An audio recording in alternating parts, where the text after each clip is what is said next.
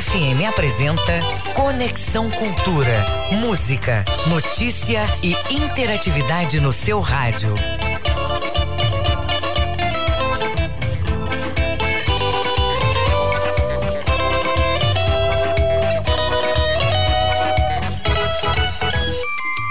Horas mais dois minutos. Muito bom dia, muito bom dia para você ligado no Conexão Cultura da Cultura FM e portal cultura.com.br. Estaremos juntos até as 10 horas da manhã. O programa é uma produção do jornalismo da Rádio Cultura. Eu sou Isidoro Calixto e a partir de agora, atualidades, prestação de serviços, notícias, entrevistas, entretenimento e música. E tudo para você ficar conectado com o que se passa aqui no estado do Pará, na Amazônia, no Brasil e no mundo mundo. Ouvintes do Conexão sabem que podem fazer parte da nossa programação. É simples demais. É só enviar sua mensagem para o nosso WhatsApp. Anote aí: 985639937. Eu vou repetir: 985639937. Nosso e-mail é culturafm@funtelpa.com.br. Então tá, fica com a gente porque hoje é quinta-feira antes sala do fim de semana, diz o Edgar, o dia em que o Arlen já toma a primeira, dia 11 de novembro. Vamos falar sobre a incidência dos raios nesse período do ano aqui no estado do Pará, na Amazônia de maneira geral, e os cuidados que nós devemos ter com as descargas elétricas. Teremos ainda Marcelo Val cantando e tocando aqui no Conexão ao vivo. Nesta edição temos ainda o nosso quadro de psicologia, a nossa coluna de economia e investimentos, além da análise do futebol com Ivo Amaral. Conexão Cultura na 93,7.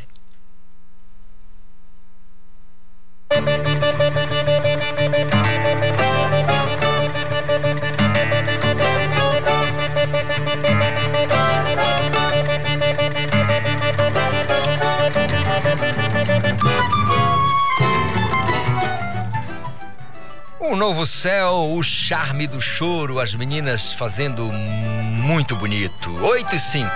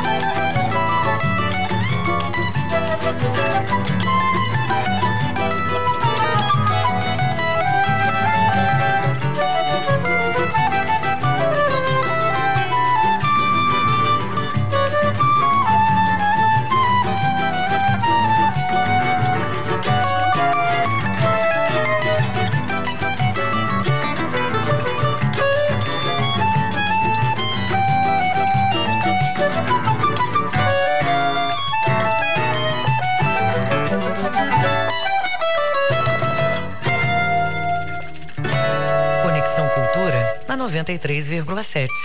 Um novo céu, 8 e 7. O trânsito na cidade. Hora de falar sobre o trânsito na cidade com informações de como está o trânsito nas ruas e avenidas da Grande Belém. Bom dia, Marcelo Alencar, os. Ossi, bom dia, Isidoro Calixto. Na mesa de áudio, o Arlen, conhecido Corujito da Funtelpa, Miguel Oliveira, lá no município de Santarém. Mandar também aqui um bom dia para todos os correspondentes da Cultura FM, espalhados pelos municípios do estado do Pará, que se ligam com a gente aqui no Jornal da Manhã e também no Conexão Cultura. Em especial, o meu bom dia, muito obrigado pela companhia dos nossos maravilhosos e queridos ouvintes da Funtelpa Rádio Cultura 93,7. Calixto, o João Menezes, ele mora no condomínio Altos de Pinheiros, que fica nas margens da Avenida Arthur Bernardes, eh, no bairro do Telégrafo, sem fio, aqui em Belém. Ele quer saber da gente como está o trânsito agora pela manhã, onde ele mora, ali na Avenida Arthur Bernardes. E a gente já informa para ele, viu, João? João Menezes, ouvinte do Conexão Cultura, que assim que você sair do condomínio, João, você já vai encontrar trânsito totalmente travado aí na tua porta, infelizmente trânsito está parado, com velocidade média de até 8 km por hora e vai seguindo assim até na passagem Horta, na esquina ali da base aérea de Belém.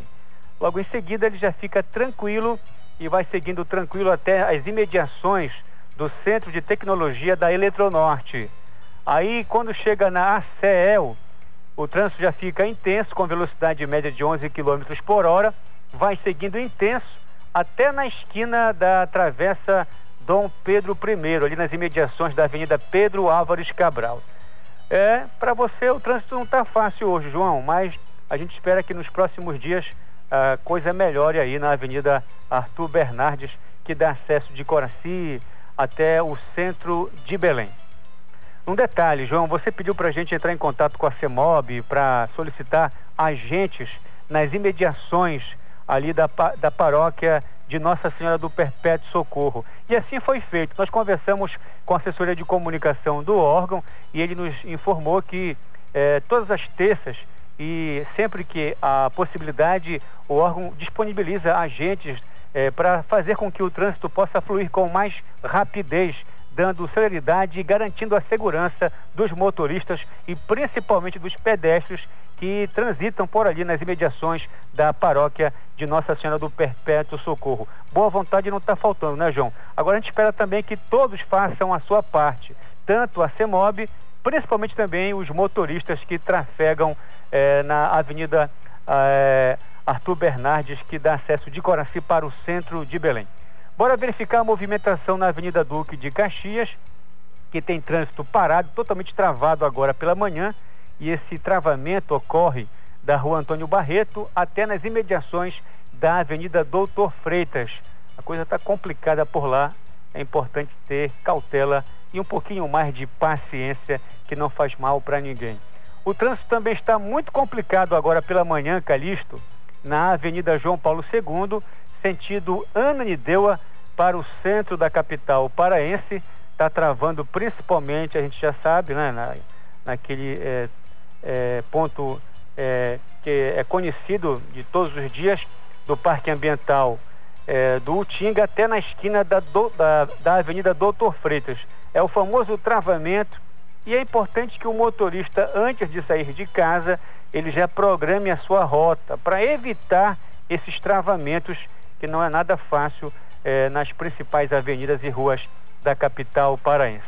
Aí logo seguida, depois da Doutor Freitas, ele fica intenso, com velocidade média de até 14 km por hora, vai seguindo intenso na João Paulo II até na esquina da Avenida Ceará. No fluxo contrário, Ceará, Avenida Ceará até é, o viaduto do Coqueiro, ele está moderado com velocidade média que varia de 25 até 35 km por hora. Mas nada, mas nada de abusar da velocidade, hein, gente? Bora manter a velocidade permitida e autorizada pelos órgãos competentes do trânsito. Bora verificar a movimentação na Avenida Almirante Barroso. Quem está na BR, Augusto Montenegro, e pretende pegar o Almirante Barroso para chegar no centro de Belém, já vai encontrar trânsito travado da esquina do entroncamento até na Avenida Júlio César. Paciência redobrada, manter os cuidados. Depois, quando passa da Júlio César, o trânsito fica bastante tranquilo até na travessa do Chaco e logo em seguida ele volta a travar da travessa Antônio Baena até na esquina da Avenida Governador José Malcher. No fluxo contrário, ele segue tranquilo, bastante tranquilo, até no entroncamento. Quem vai pegar a Avenida Governador José Malcher já vai encontrar da esquina do Almirante Barroso trânsito intenso, bastante intenso, com velocidade máxima de até 15 km por hora, vai seguindo assim até na esquina da Praça da República. O trânsito também está muito complicado agora pela manhã na Avenida Pedro Miranda, é, com velocidade máxima de até 15 km por hora. A situação é complexa é, todas as manhãs na Avenida Pedro Miranda e isso está ocorrendo em ambos os sentidos da Avenida Pedro Miranda. Bora verificar a movimentação ali nas imediações da Travessa José Pio. A velocidade média está 4 km por hora, o trânsito está travado por lá. O motorista também que vai dirigir na Curuçá, ah, o trânsito também está travado com velocidade média de 3 km por hora. Bora ver, é, verificar a movimentação na rua Antônio Barreto. Antônio Barreto que apresenta trânsito moderado com velocidade média de até 14 km por hora. Rua Boa Ventura da Silva, o trânsito também está moderado na, na Boa Ventura da Silva, com velocidade média de até 14 km por hora. Verificando agora a movimentação para quem vai dirigir na Avenida Braz de Aguiar. Trânsito está parado na Braz de Aguiar, com velocidade média de até 6 km por hora. Quem vai eh, dirigir pela Avenida Conselheiro Furtado vai encontrar trânsito moderado, velocidade média de até 13 km por hora. E para a gente concluir agora essa intervenção, bora verificar a movimentação aqui pela Rua dos Pariquis, onde fica o prédio da Funtelpa, principalmente no trecho que compreende a 3 de maio até na esquina da 9 de janeiro, que apresenta trânsito bastante moderado, velocidade média de 30 até 35 km por hora. Pedimos a atenção dos motoristas para dar preferência para os pedestres e também ciclistas, principalmente quando forem fazer a travessia na faixa que é permitida para eles. É, não esqueçam sempre de usar o cinto de segurança, evitar aquela conversa amigável com o passageiro, que muitas vezes distrai e infelizmente acaba ocorrendo um acidente de trânsito. Para o motociclista é sempre bom lembrar, não esquecer de colocar o capacete na cabeça, nada de colocar o capacete no cotovelo. Isso é bobagem. O capacete tem que estar no cotovelo. Marcelo Alencar, direto da redação do Rádio Jornalismo para o Conexão Cultura, volta no comando Isidoro Calixto. Muito obrigado, Marcelo Alencar, pelas informações do trânsito nas ruas e avenidas da Grande Belém. 8 horas mais 16 minutos. Nosso WhatsApp é 985639937. E aqui tem a dona Judite já falando conosco. Olá, tudo bem? Sou moradora do conjunto Tapajós e estamos sem iluminação pública na rua Buriti é que furtaram os cabos de iluminação, rapaz. O que, que é isso? Ela diz: por favor, nos dê uma força. É, nesse trecho aqui tem alguns assaltos, as pessoas praticam assaltos. Então, é, atenção, pessoal. Na rua, no conjunto da Pajós, é, na rua Buriti, é, a dona Judite, que é ouvinte aqui do Conexão, está dizendo aqui para a gente dar essa força. Tá aí, Judite. Um beijo para você, obrigado pelo alerta aí, né? Vale para as autoridades aí ligadas à iluminação pública tomar providências né? Não deixar o pessoal no escuro aí na rua Buriti, no conjunto Tapajós. 8 e 16 a nossa conexão agora vai até Santarém. Bom dia, Miguel Oliveira. Bom dia, Isidoro Calixto, bom dia, Marcelo Alencar, bom dia a toda a nossa equipe, principalmente bom dia aos nossos ouvintes. Santarém amanheceu hoje ensolarada, Calixto. Poxa, que maravilha! Mas aí parece, é, os, os, os, as aves que aqui gorjeiam, gorjeiam exatamente como aí, viu? Porque a Belém amanheceu com sol maravilhoso. Ontem foi um negócio assim, bom, mas é maravilha, porque também a chuva é muito bom, né? Chuva da manga, como eu costumo dizer. Miguel, nós temos aí a dança das cadeiras, é? Antes da dança das cadeiras, olha aí, você citou Gonçalves Dias, hein? Oh. poema épico, né? É. Exatamente. As aves que aqui gorjeiam não gorjeiam como lá. No caso aqui gorjeiam é. sim. É verdade. Olha, Calixto, a gente começa com uma notícia da Calha Norte. No final até acabou de chegar uma notícia nesse instante também. É, mas eu começo por Oriximiná. O ouvinte do Conexão Cultura acompanha desde o mês passado que o prefeito William Fonseca, né, o delegado Fonseca foi caçado, assumiu o vice, né, Neto. O prefeito conseguiu uma liminar na comarca local, voltou ao cargo, mas o Tribunal de Justiça acabou derrubando a liminar e validando a cassação que foi feita pela Câmara. E acontece que depois que o prefeito Agemiro Neto assumiu, vieram aquilo que todo mundo já esperava, que era a exoneração dos secretários da gestão anterior, principalmente aqueles que mexem com dinheiro, com pessoal, mexem com a bufunfa. E foi o que aconteceu ontem, é, o prefeito Ageniro Diniz Neto, né? Ele exonerou o secretário de Finanças e administração. Cinco dias depois que ele assumiu o cargo, né, por força da decisão da desembargadora Nájila Nascimento do Tribunal de Justiça. Ele é, já nomeou, né? O que é perfeitamente. Outro... Miguel, o que é perfeitamente é. É, é, compreensível, porque quando você assume, você tem que ter a sua equipe de confiança, né? Mas aí tem um risco, Calixto. Porque a questão, o prefeito Catado recorreu ao STJ, ao Superior Tribunal de Justiça recorreu da decisão do Tribunal de Justiça do Estado. Admitamos então que o prefeito Gani, ele vai voltar e vai nomear de volta os secretários. Então, por isso que a gente está chamando dança das cadeiras, que é um processo que ocorre, como você bem falou, é, normal na administração, né? Quem assume nomeia seus secretários. Mas quando há esses casos de cassação de mandato e que a questão foi judicializada, vai sempre ocorrer. Eu lembro que no mandato passado aconteceu em Alenquer. Alenquer teve cinco, prefeitos, não pôde governar. É, a saúde foi praticamente destruída. Aí nós tivemos aqueles casos de falta de combate da febre amarela silvestre. Então, o que se teme é que o prefeito Catado retorne ao carro, desnomeie e nomeie novamente. E aí vai ficar essa dança das cadeiras, mas em todo caso, o novo secretário de Finanças de Oriximiná é o Nelson Figueiredo Magalhães e a secretária de Administração é a Nalva Maria Dia dos Anjos, tá o prefeito aí, Agemiro Diniz Neto, se cercando aí dos anjos para tentar governar Oriximiná, Calixto. Pois é, Miguel, eu me lembro de uma ocasião aqui, é, aqui em Belém, em que um, um, governador, e aí não precisa citar nenhum nome, né? Ele só fez uma viagem, salvo o melhor juízo, para a África, em algum lugar da África. Quando não, ele voltou. Pra, quando ele Malásia. É, é, quando ele voltou, simples, é Ásia, né? Malásia. Então, é simplesmente. Simplesmente quando ele voltou, todo o, Estado-Maior dele estava exonerado. Né? Ele teve que nomear é todo verdade, mundo de novo. É verdade, houve aquele problema, né?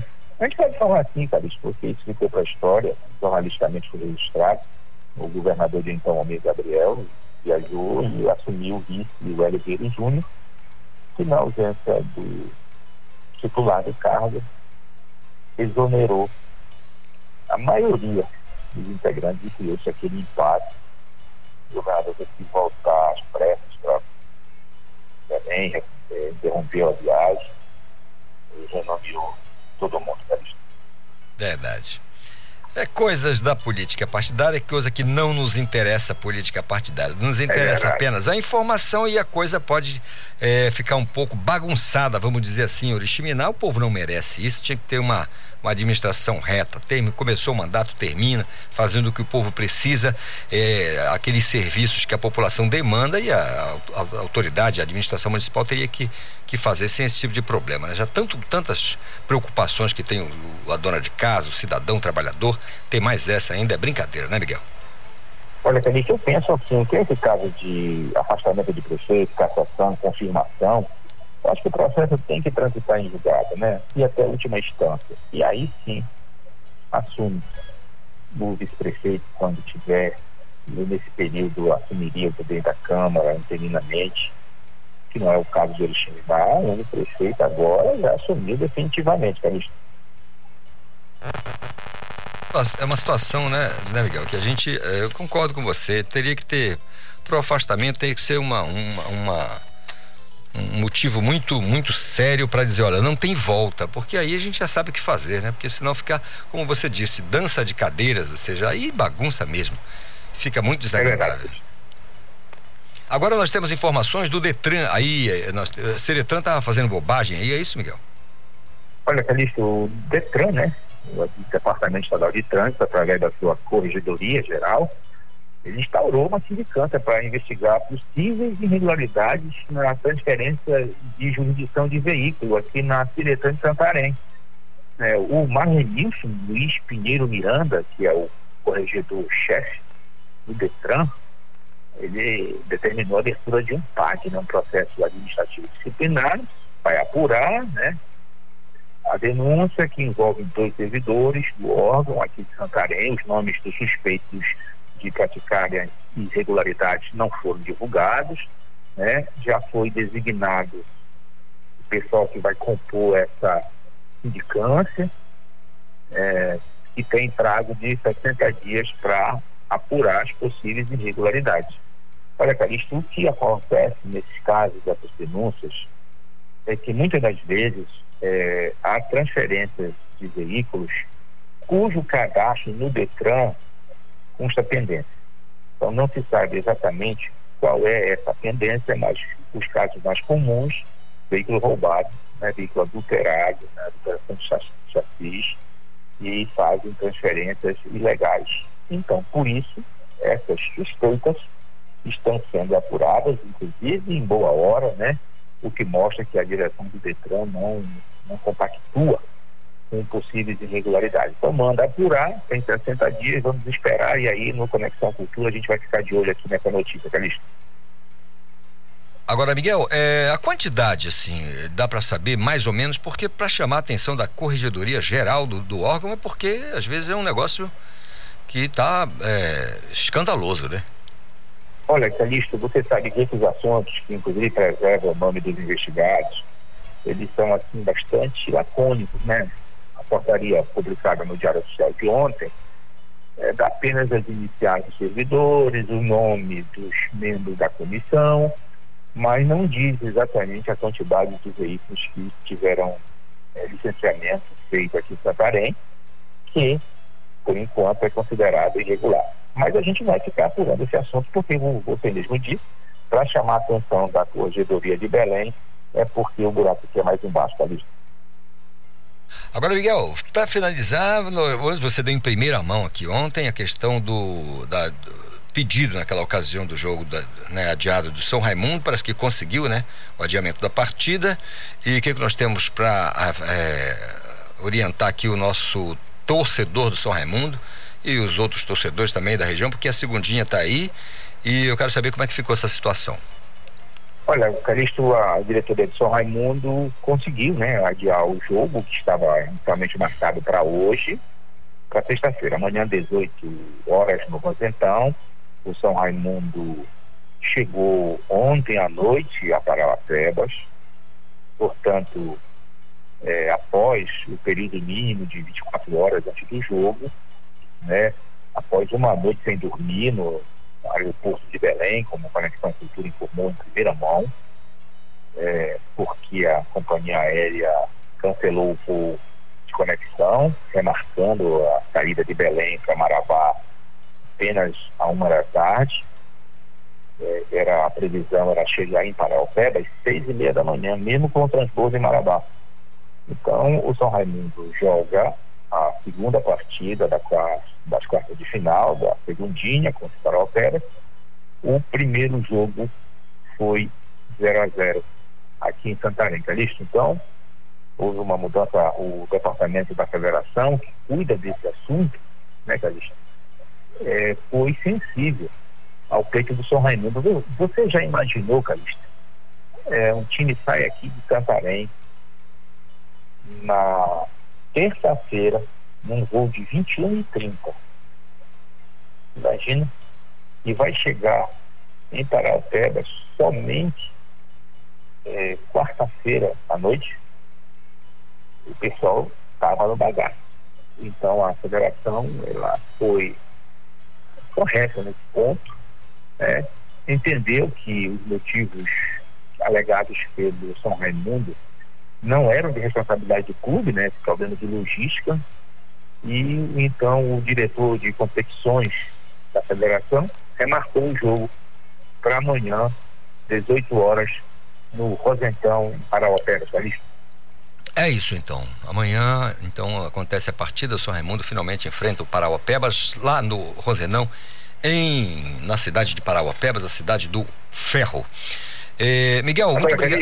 Sim, encerrar. sim. É, eu falei que temos uma outra notícia da Calha Norte, né? A gente falou de Oriximiná.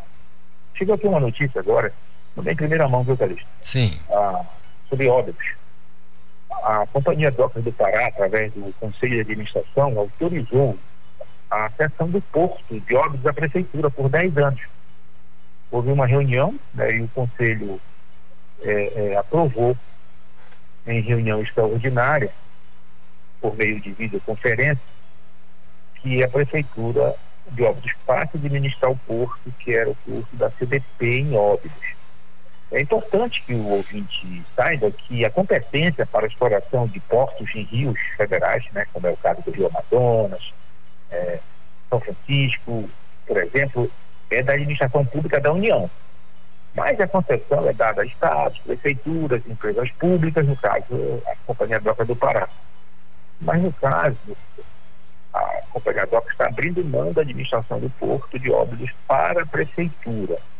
Né? Então, o município vai administrar as áreas portuárias, que são da CDP, sem que a prefeitura faça pagamento de aluguel, arrendamento, outra forma de repasse de valores do município. Para a reunião, viu, Calixto? Está aí uma notícia exclusiva aqui do Conexão Cultura. Fechamos a Caia Nosso com Oriximiná e Óbitos. Muito bem, Miguel Oliveira, obrigado pela participação. A gente se fala amanhã, se Deus quiser, tá bom? Até amanhã, Calixto. Grande abraço. Grande abraço. 8h30, intervalo, eu volto já já. Estamos apresentando Conexão Cultura.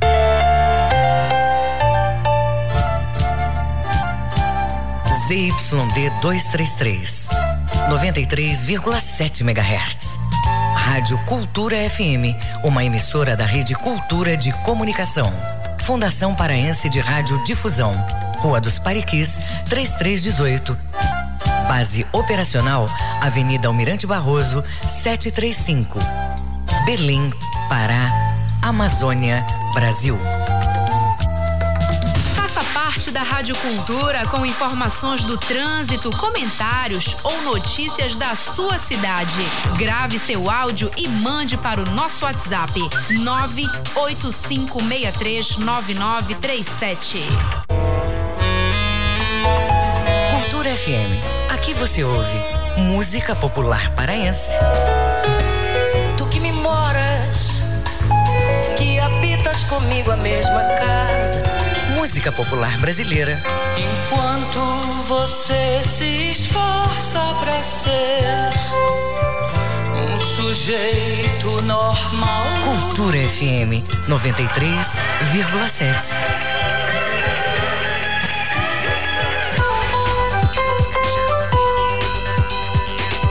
Voltamos a apresentar Conexão Cultura. 8 horas mais 31 minutos é o nosso conexão desta quarta, quinta, antes sala do fim de semana, dia em que a gente já toma aquela água mineral, a primeira da quinta-feira. 8 e 31 985639937 é o nosso WhatsApp, fique à vontade para participar. CESPA orienta municípios sobre a aplicação de dose de reforço da vacina contra a Covid-19. João Paulo Seabra, bom dia. Olá, bom dia, Isidoro Calixto. Bom dia também, ouvintes do programa Conexão Cultura. E a Secretaria de Estado de Saúde Pública, a SESPA, divulgou essa nota técnica que você falou, que é de número 5 de 2021, que ela orienta os centros regionais de saúde e as secretarias municipais de saúde sobre a aplicação da dose de reforço da vacina contra a Covid-19 na população maior de 18 anos, que no caso já tenha tomado a segunda dose de qualquer vacina contra a doença. E isso é na perspectiva de continuar contribuindo para o avanço da vacinação da população paraense. O governo do estado, por meio da CESPA, pretende vacinar toda a população maior de 18 anos com a dose de reforço que no caso é a terceira dose. E segundo a diretoria de epidemiologia da CESPA, Calixto, essa decisão tem como base os estudos científicos atuais que reforçam que diferentes vacinas contra a Covid-19 têm a capacidade de produzir memória imunológica e amplificar a resposta imune com a dose de reforço ao esquema vacinal inicial na população em geral. A recomendação de dose de reforço está prevista também em uma nota técnica de número 43 de 2021 do Ministério da Saúde. E com essa nota técnica, a aplicação de uma dose de reforço da vacina para todos deverá ser administrada seis meses após a última dose do esquema vacinal primário que seria no caso a segunda dose ou dose única, independentemente do imunizante que foi aplicado e a vacina a ser utilizada para essa dose de reforço deverá ser preferencialmente uma diferente, que no caso a da plataforma de RNA mensageiro da Pfizer ou de uma maneira alternativa à vacina de vetor viral da Janssen ou AstraZeneca. E lembrando, Calixto, que essa nota técnica ainda informa que a Covid-19 é a maior pandemia da história recente da humanidade, causada pelo novo coronavírus, que provoca infecção respiratória aguda, potencialmente grave. A nota técnica ainda informa que se trata de uma doença de elevada transmissibilidade e distribuição global por isso, a vacinação é a forma mais eficaz de frear a contaminação e o surgimento de novas variantes do coronavírus, e que apenas a imunização em massa protege todas as pessoas da comunidade, diminui o risco de contágio, os casos graves e os óbitos. Então, é isso que asseguram os documentos. Calixto. Segue no comando Isidoro Calixto, João Paulo Seabra para o programa Conexão Cultura. Obrigado, João Paulo Seabra, pelas informações. Portanto, a iniciativa da Secretaria de Estado de Saúde na orientação ah, com relação à dose de reforço contra o coronavírus, né? Importante demais essa dose. Bom que as pessoas tenham consciência dessa ah, importância. Pessoal, são 8 horas mais 35 minutos. A Embrapa integra a comitiva brasileira que está presente em fóruns importantes da COP 26, a 26 Conferência das Nações Unidas sobre Mudanças Climáticas, principal evento mundial sobre o tema, que ocorre lá em Glasgow, na Escócia, lá no Reino Unido.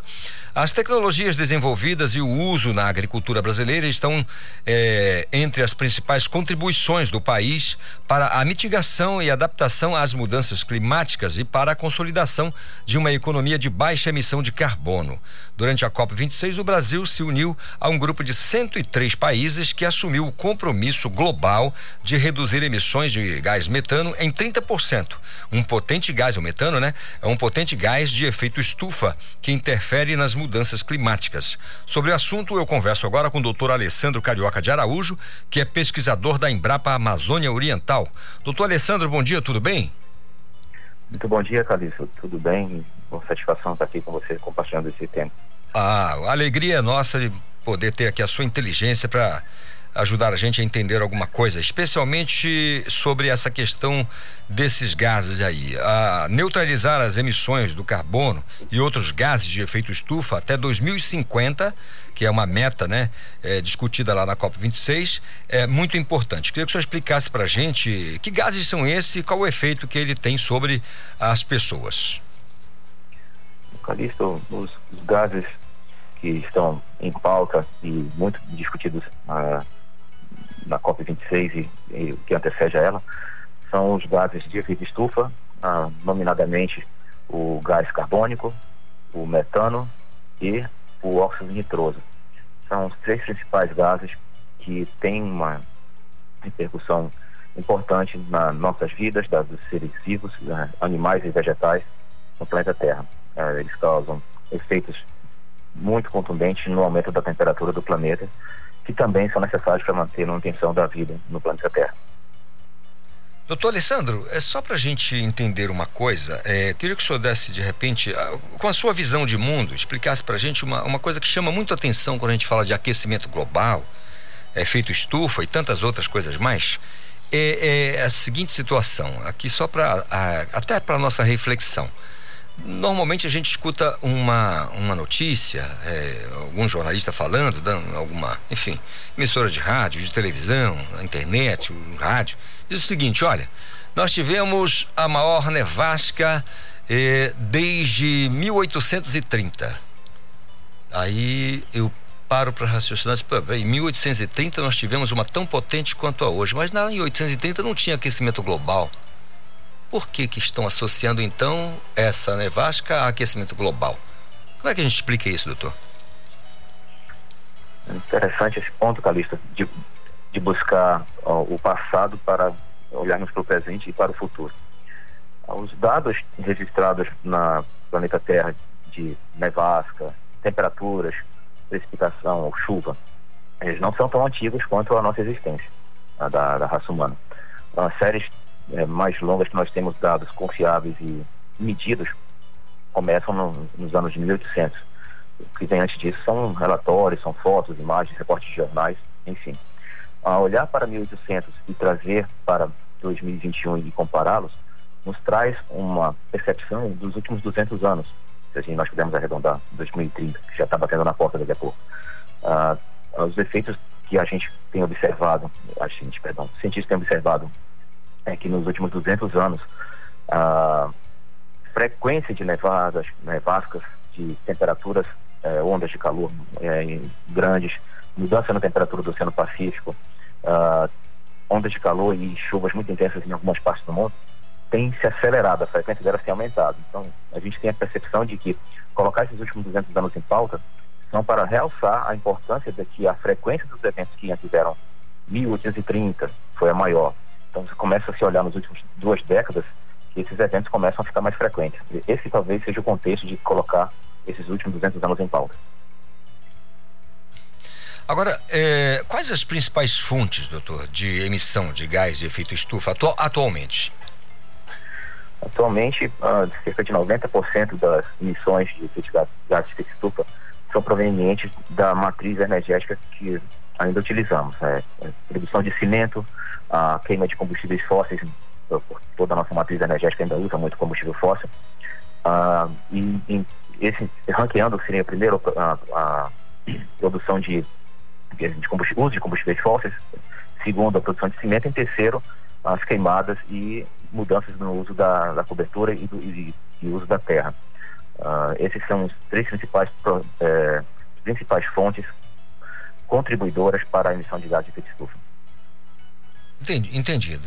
doutor Alessandro, eu sou do direito, e no direito a gente trabalha, também do direito, né? A gente trabalha com, com a questão da, dos doutrinadores. E a doutrina se divide para a gente em majoritária, minoritária e isolada.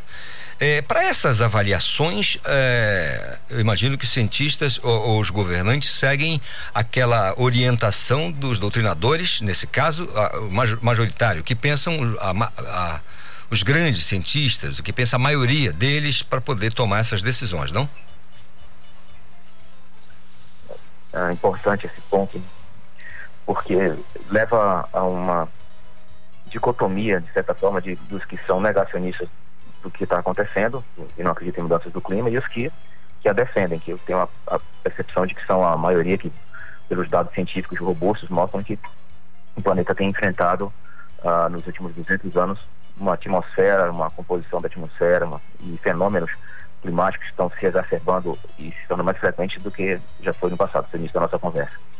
Em relação à doutrina, a ciência ela não segue uma doutrina, não, não deveria pelo menos ciência é se comprovar, se questionar e se comprovar se aquilo é verdade ou não é. Se há uma hipótese, tem que ser comprovada ou refutada. E os pares, a comunidade científica, ela é extremamente atenta a isso, para que não se cometam falácias. É muito grave a gente uh, acreditar em algo que está indo na direção uh, equivocada, sem ter uma crítica uh, e bem avaliada pelos, pelos cientistas mundiais. Então, eu, eu tenho a impressão de que uh, aquilo que se prega no direito de pessoas que, que são muito contundentes e, e, abordam teorias importantes para que sejam seguidas pela, pela carreira do, do advogado, do, do direito, uh, não se aplica na ciência uh, diretamente. Naturalmente que eu fiz aqui só uma, uma análise extensiva, porque eu estava observando aqui alguns cientistas, inclusive ligado à USP, né, uma, uma universidade importante e ele, ele, era, ele se posicionava diametralmente contra tudo que se fala com relação a efeito estufa, aquecimento global, essas coisas todas. Mas apenas para nossa reflexão. Importante é que o senhor está aqui no sentido de nos fazer esclarecer essas situações e levando em conta, é claro, a ciência. Agora, doutor, em contexto de aumento de temperatura, qual o impacto nas florestas e na produção agrícola, por exemplo? Bem, sinteticamente, Calixto, sobre as florestas, primeiramente, que já estão, particularmente as florestas da, da, da Amazônia e tropicais, aqui na faixa tropical que nós dirigimos, elas estão há 60 milhões de anos fazendo parte do, do, do, da, do da, história desses continentes, continente americano, e as florestas aprendem a lidar muito bem ao longo desses 60 anos, 60 milhões de anos, com aumentos e diminuições de temperatura. O planeta já esfriou, já esquentou várias vezes nesses 60 milhões de anos. Uh, entretanto, uh, temperaturas mais altas para as florestas ocasiona a menor evaporação e transpiração. as florestas contribuem significativamente com a quantidade de água que é, abastece a atmosfera que está pedindo muita água e as florestas fazem esse trabalho de uma maneira extremamente bem equilibrada e, e são resilientes a isso. Ah, se aumentar a temperatura acima de determinado valor, uh, e não é o se, esse é verificado em estudos, que é a partir de um determinado valor, uh, esse aumento de temperatura, ele tende a fechar as, os poros das plantas, os estômatos, que fazem essa troca contínua de água entre, durante o período do dia com a atmosfera. Se há menos água sendo transpirada das plantas, elas também recebem menos gás carbônico, há uma troca entre perder água e ganhar gás carbônico. E consequência disso direta é que se tem menos transpiração, vai ter menos água na atmosfera, que forma essas nuvens majestosas que nós vimos na Amazônia, que é, mantém essa floresta viva. Para a agricultura, os efeitos são tão similares quanto de floresta. As, as culturas agrícolas vão enfrentar um aumento de temperatura maior, particularmente aquelas que não são pastagens, elas têm uma preponderância ter uma menor resiliência e temperaturas maiores, menores é, transpirações, menor ganho de carbono na forma da molécula de CO2, menos produção. Então é um ciclo vicioso que se retroalimenta. Doutor Alessandro, eh, o senhor está falando então, claro, da importância da Amazônia no contexto das mudanças climáticas. Aí eu pergunto, só para nossa reflexão também com relação a esse trabalho, já que se faz especialmente no sul do Pará, região mais é, de Chapadão, o pessoal tem feito um trabalho de reflorestamento. É certo que é com essências florestais que depois podem ser é, é, negociadas. E aí eu posso citar o exemplo do Paricá. Eu vi aqui na região de Paragominas, do Eliseu, por aí, eu cheguei a ver 25, 30 milhões de árvores replantadas e depois sendo colhidas, ou seja, derrubadas e transformadas em e, placas, né? Que é o chamado compensado. E, essa, esse trabalho de, de, de plantio e, e, depois colheita desse material é importante nesse processo, doutor? Sim, Calixto. Ele tem uma importância uh, particularmente voltada àquilo que vai ficar guardado na, no solo. Né? As árvores têm a capacidade de armazenar muito carbono nas suas raízes e também durante a sua vida a quantidade de folhas que elas perdem são integradas ao solo e, e o solo é o maior reservatório de carbono que nós temos em termos de Amazônia e florestas no mundo inteiro e os solos são os maiores armazenadores de carbono eles armazenam cerca de três a quatro vezes mais carbono do que as árvores os 30 milhões de árvores que você vê plantadas no contexto de ser benéfico ou qual é a, a, a contribuição de plantio de árvores comerciais, para, para uso comercial, durante a sua vida útil, até o, o, completar o corte, essas árvores vão assimilar uma quantidade de carbono extremamente considerável. É, e apesar de serem colhidas e manufaturadas, irem para fazer móveis, esse carbono vai estar estocado, ele não está disponível para a atmosfera. Então, as árvores, naquele momento, elas contribuem durante seu ciclo de vida, transpirando, alimentando o ciclo hidrológico na, na floresta amazônica, protegendo o solo da erosão, ou seja, tem uma cobertura que não, é, normalmente esses plantios são feitos em áreas que são degradadas ou pastagens abandonadas. Então as contribuições de ter um plantio que vai ser daqui a pouco retirado dessa floresta de paricá ou de eucalipto ou qualquer outra cultura, tem sim seus benefícios, não são os mesmos benefícios que se manter uma floresta primária é, ou, ou se restaurar uma floresta primária, mas existe um benefício extremamente importante no sentido de mitigar ou de diminuir as emissões de, de CO2 e tirar o que está demais na atmosfera. Doutor Alessandro, eu queria que o senhor citasse para a gente pelo menos um bom exemplo. Todos são excelentes porque a gente tem aqui um, um papo muito legal toda semana com cientistas, né, pesquisadores da Embrapa Amazônia Oriental. Dia desses conversamos até com o pessoal da Embrapa São Paulo. É, então a gente tem sempre. A, a nossa ideia é quebrar os muros da empresa de pesquisa agropecuária para que ela se aproxime mais da população, da comunidade, para dizer, olha, o que, que nós desenvolvemos aqui. Acho tão importante isso, sabe? Ah, o povo, né, o homem médio, ficar sabendo do que o, o, os pesquisadores estão fazendo no sentido de melhorar a nossa produção e a importância do, do pesquisador. Então, queria que o senhor falasse para a gente de uh, um ou dois exemplos do que a Embrapa, eh, da maneira que ela vem atuando aqui na região, no sentido de reduzir as emissões de gases. Calixto, a, a Embrapa é uma empresa pública e a ciência que ela produz ela é voltada para melhorar a competitividade e a sustentabilidade da agricultura brasileira, que é extremamente competitiva, diga-se de passagem. Particularmente no estado do Pará, no leste da Amazônia, as contribuições que a Embrapa tem trabalhado para uh, testá-las, validá-las e, e difundir para aplicação pelos empresários rurais e os pequenos produtores, uh, vou citar dois exemplos para você. O primeiro deles é a integração de pastagens com florestas, algo que possivelmente nas suas viagens por Dom Eliseu e para Minas você deve ter já observado, árvores de eucalipto ou de paricá inseridas no contexto de pastagem. Essas árvores são é, integradas na paisagem, produzem conforto térmico para o, o, animal que vai ruminar, já é demonstrado isso, o animal gosta de ruminar à sombra, e com isso a emissão entérica, ou quando o animal está ruminando aquela pastagem que ele está se alimentando, ele diminui a emissão de gás metano.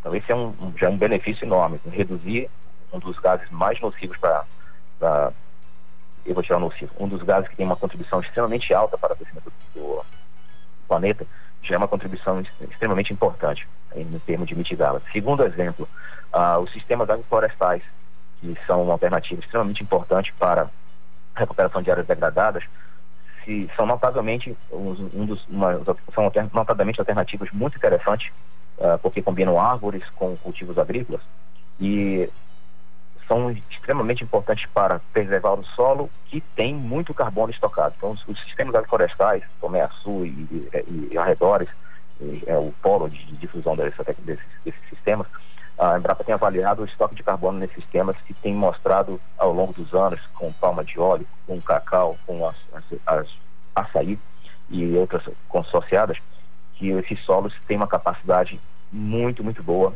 de, de assimilar o carbono atmosférico e guardá-lo por longos períodos. Ou seja, não é só guardar o carbono, ele também tem que ser estável, ele não pode ser um carbono que daqui a pouco vai voltar para a atmosfera com aumento de temperatura ou diminuição das precipitações. Então, essas são duas alternativas que a Embrapa tem trabalhado muito fortemente no, no leste da Amazônia, aqui no estado do Pará particularmente, para difundir e mitigar as emissões dos gases de efeito estufa pelo setor agropecuário.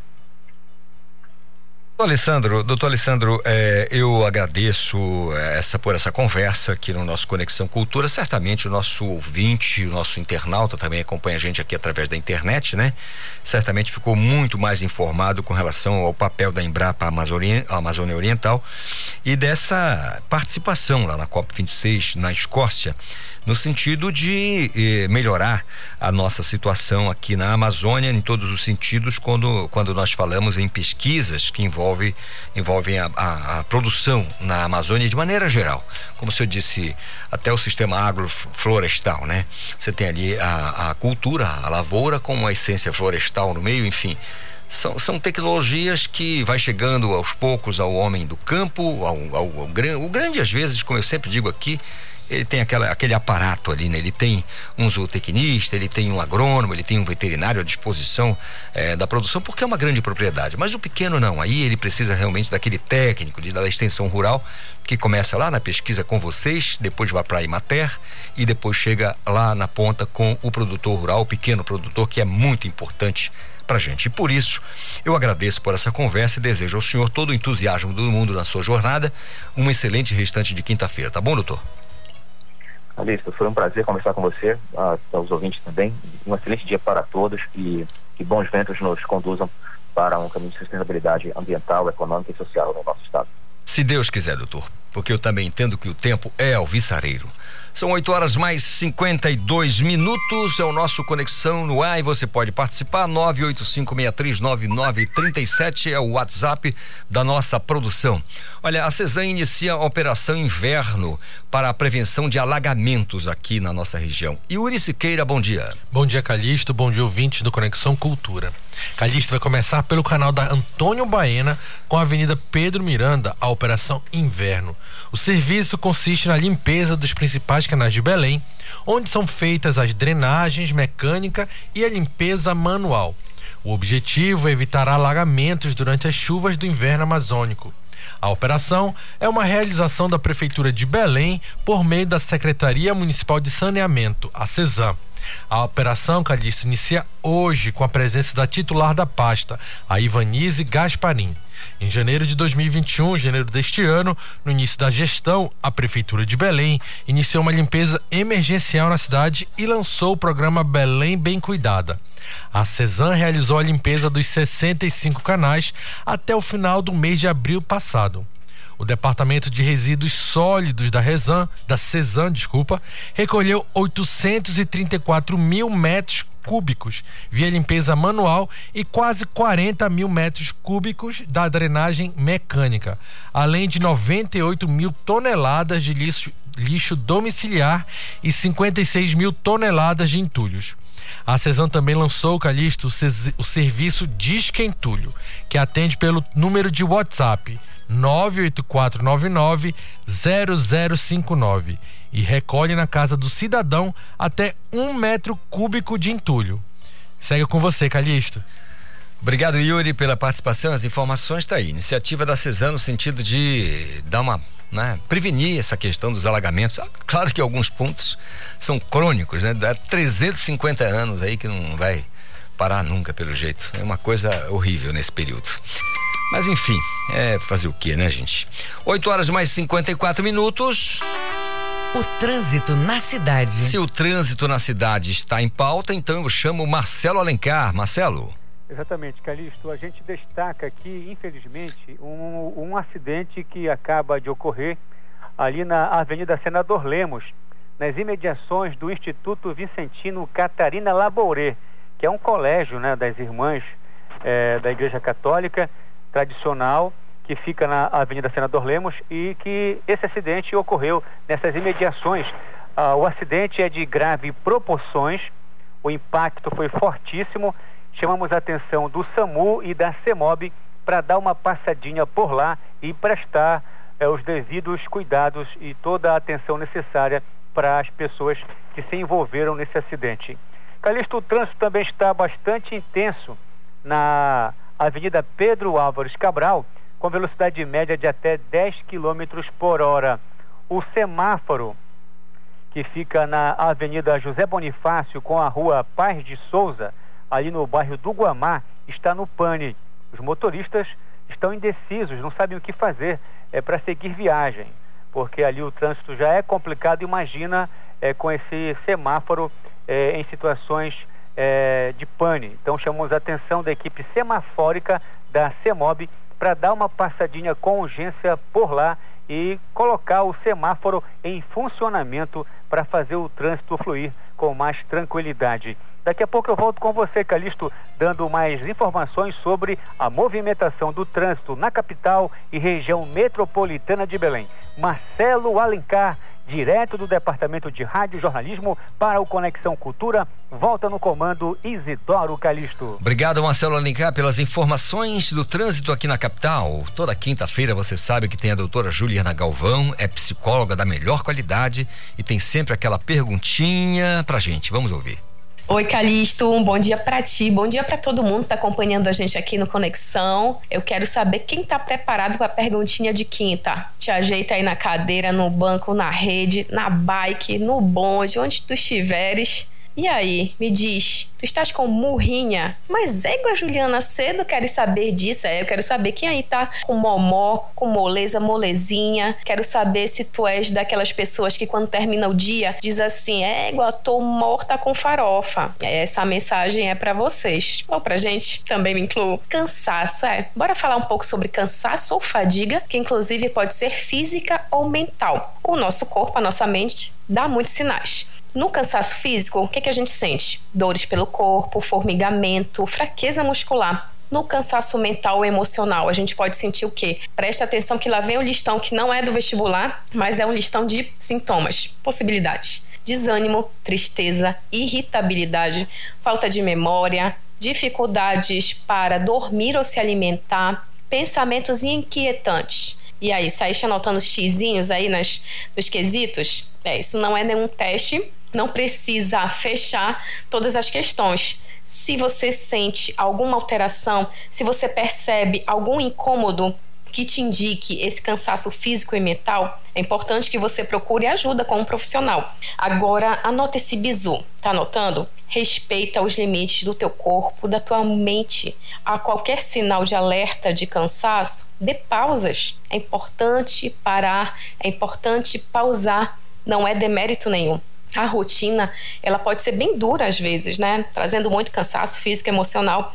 Mas fazer pequenas pausas é muito importante para te manter bem e saudável. Às vezes as pequenas pausas podem ser alguns passos onde tu estiveres trabalhando, fazer um pequeno alongamento de poucos minutinhos, respiração. Já falei de respiração aqui, né? Um exercício simples em que você concentra a sua mente, você procura observar o teu movimento de puxar o ar e soltar.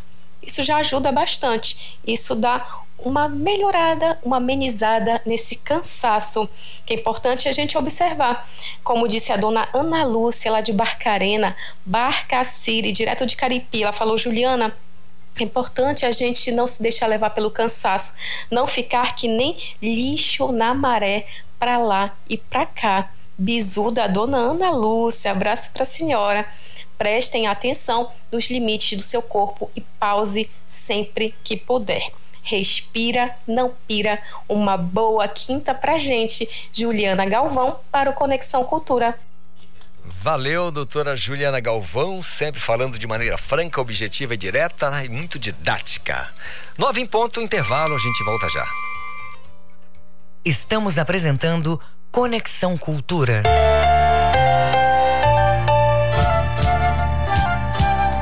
ZYD 233, 93,7 MHz. Rádio Cultura FM, uma emissora da Rede Cultura de Comunicação. Fundação Paraense de Rádio Difusão, Rua dos Pariquis, 3318. Base operacional, Avenida Almirante Barroso, 735. Berlim, Pará, Amazônia, Brasil. O controle da Covid-19 em espaços públicos precisa andar de mãos dadas com os cuidados das pessoas e das empresas. Fazer a higienização no transporte público é de extrema importância para a proteção de todos e para evitar a contaminação cruzada da Covid-19. Proteja-se do coronavírus. Cuidar da sua saúde é proteger a todos. Cultura Rede de Comunicação. O papo é música. Feira do Som. De segunda a sexta, meio-dia. Meus amigos da cultura, fala o Edgar Augusto. Todo dia, de segunda a sexta-feira, ao meio-dia, a Feira do Som, com lançamentos e muitas novidades. Não percam a Feira do Som, a caminho de 50 anos pela Cultura FM. Voltamos a apresentar Conexão Cultura. De horas mais um minutinho nesta manhã maravilhosa, ensolarada de quinta-feira. E a gente aproveita e dá um abraço aqui em todo mundo que está acompanhando a gente através do seu radinho, do seu smartphone, no seu notebook, né? Porque através da internet você consegue assistir toda a nossa programação, inclusive com imagens, né? Em altíssima resolução para você aí na seu, no, no, no, seu cantinho, tá bom? 92, olha, a comunidade do Tapanã recebe doação de absorventes higiênicos. A Pamela Gomes tem as informações. Bom dia, Pamela. Bom dia, Calixto. Bom dia a todos. Exatamente. A Prefeitura Municipal de Belém, por meio da Secretaria Municipal de Finanças, CEFIM, vai realizar a doação de 2 mil pacotes de absorventes para mulheres em situação, em situação de vulnerabilidade social. A ação, intitulada por elas Servidores Fazendários no Combate à, Pobreza Menstrual, vai beneficiar cerca de 200 mulheres de oito bairros de Belém. As primeiras mulheres que receberem os itens de higiene íntima serão as, mora as moradoras do bairro da, da comunidade PNL, lá no bairro do Tapanã, em uma ação programada para este sábado. Além da doação dos absorventes, também haverá uma roda de conversa sobre a saúde da mulher e a entrega de 200 kits de higiene bucal para crianças doados pela Coordenadoria da Mulher de Belém. O bate-papo vai contar com a participação da equipe da Combel e da coordenadora da Referência Técnica da Saúde da Mulher da Secretaria Municipal de Saúde, Aline Gobo. Outras 100 pessoas dos bairros Águas Lindas, Terra Firme, Bengui, Marambaia, Tenoné, Cabanagem e Coraci também vão receber os absorventes. Todas as beneficiárias são de baixa renda e foram identificadas por um mapeamento realizado pela Combel. Pamela Gomes para o programa Conexão Cultura. Obrigado, obrigado Pamela Gomes pelas informações, pela participação aqui no nosso Conexão Cultura desta quinta-feira. São nove horas mais três minutos. Agora nós vamos falar sobre o aumento, né? A incidência de raios, né? Estamos falando aqui de descargas elétricas no estado do Pará. Quais os cuidados que devemos ter para não é, ter nenhum problema, com nenhum acidente com relação a descargas elétricas. Uma família foi atingida por um raio lá no município de Maracanã, que fica aqui na região nordeste do estado do Pará. Uma criança precisou ser internada no Hospital Metropolitano aqui em Ananindeu após o acidente. Apesar de apresentar estados é, de saúde estável, a criança segue internada com queimaduras e problemas respiratórios. Sobre esse fenômeno que é muito forte aqui na Amazônia, eu converso agora com o capitão do Corpo de Bombeiros Militar do Estado do Pará, eh, Israel Souza. Capitão Selva, bom dia. Bom dia, Calixto. Tudo bem? Tudo em paz? Tudo na paz, amigo. Que maravilha. Que isso, estamos sempre, sempre aqui para batermos esse papo e informar o nosso ouvinte. Nós, te, nós temos uma informação, capitão, de que a Amazônia, de maneira geral, é um dos pontos que mais recebe descargas elétricas no país. Confere? Confere. O, o nosso país é o que desponta a nível mundial como o principal receptor desse tipo de fenômeno, que são as descargas atmosféricas. E aqui a região amazônica, o estado do Pará, por exemplo, em que o nosso clima é o clima equatorial, ele favorece para esse tipo de intensificação do fenômeno. Então, os maiores registros realmente estão aqui na região amazônica. Capitão, só esclareça pra gente. O raio, que como a gente costuma dizer na rua, né, no coloquial, olha um raio, o raio. O raio, na verdade, é uma forma de descarga elétrica eh, que está dentro de uma nuvem. Dá para explicar pra gente como é que acontece? Dá sim. Existem dois momentos. A descarga atmosférica, ela se divide no que nós chamamos de trovão, o que é aquele barulho, é o, é o sonoro do fenômeno, e tem o relâmpago, que é a parte visual, que é a descarga atmosférica em si. A estes dois aí, eles somados, que a gente diz que é a, a descarga atmosférica. Esse, esse mês de novembro, nesse mês de novembro, a incidência deve ser grande, eu imagino, aqui na nossa região, não? Sim, é verdade. Com a mudança climática, a gente vai saindo aí do do nosso verão e se aproximando do inverno amazônico, a incidência de raios é muito maior, o que desperta uma necessidade de redobrar os cuidados da segurança da nossa sociedade. Capitão, eu estava passando na BR 275, na perdão, na PA 275, isso era já faz um tempinho.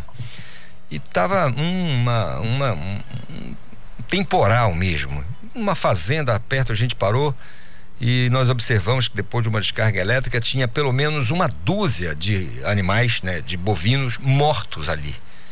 É... Possivelmente a descarga elétrica fez isso, né? Isso é bem provável. As descargas atmosféricas, o, o, a parte de campo é a parte mais perigosa.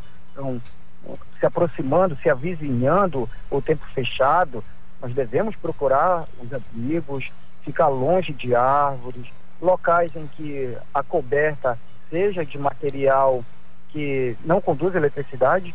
É, nós já até temos esse tipo de material, que são os nossos telhados de barro, então vamos procurar os locais bem abrigados para evitar ficar exposto.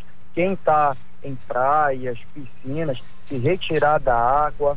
Quem está no campo, próximo de parques, praças, se afastar de árvores, procurar um local abrigado. Quem está no trânsito, se mantenha no interior do veículo, com portas e vidros fechados, porque a própria construção da engenharia do veículo, ela já tem o isolamento térmico, isolamento elétrico, que vai proteger a pessoa numa eventual descarga atmosférica. Capitão Israel, agora a garotada, a meninada que está tomando banho no canal, sabe aquela canção da, da, da, da Cássia, toma banho de canal quando a maré encher? Então a meninada Sim. vai pra rua e tá tomando banho na chuva, mas tá um dilúvio, muita, muito, muito trovão, raios, né? E a molecada tá no meio da rua. Isso não é aconselhável, né? Não, não é recomendável.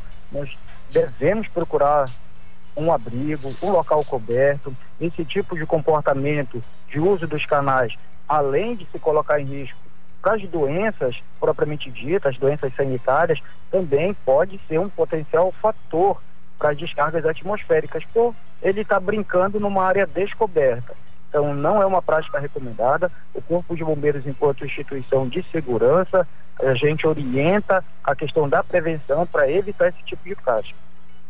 Muito bem, capitão. Agora o pessoal que está lá em Mosqueiro, lá em Salinas, lá em Algodual, em alguma praia, começou a chover forte da, desse jeito, aquele, aquele, aquela chuva que assusta na praia. Ele está em campo aberto. A melhor opção. Pra, pra melhor opção é procurar as barracas da praia e abrigar até com que cesse a parte forte do, do temporal. E quem tem um veículo fica no interior do veículo, que também é o local seguro. Muito bem. Agora vamos falar aqui no pior dos cenários, né? Já a questão da emergência. Aconteceu uhum. o colapso, né? Vamos falar aqui do colapso. Aconteceu, bateu, machucou, a pessoa está ferida. Quais são os procedimentos? É, vamos dizer que não tem nenhum profissional de saúde, nem médico, enfermeiro, enfim, que ninguém entenda. O que, que a pessoa, um homem comum, pode fazer para ajudar? Perfeitamente. A, a gente toma todas essas medidas de segurança, né? mas se eventualmente elas falharem, a gente vai isolar o local, ligar imediatamente para o número 193, que é o telefone do Corpo de Bombeiros. A nossa central de triagem de ocorrências, ela tem no mapa toda a posição dos nossos quartéis e as nossas equipes que possam atender no mais breve tempo. E nós temos os nossos profissionais qualificados, treinados, com todo o nosso material logístico para bem atender a sociedade. Então, constatada uma ocorrência dessa natureza, ligue para o Corpo de Bombeiros, que os nossos profissionais irão atender perfeitamente.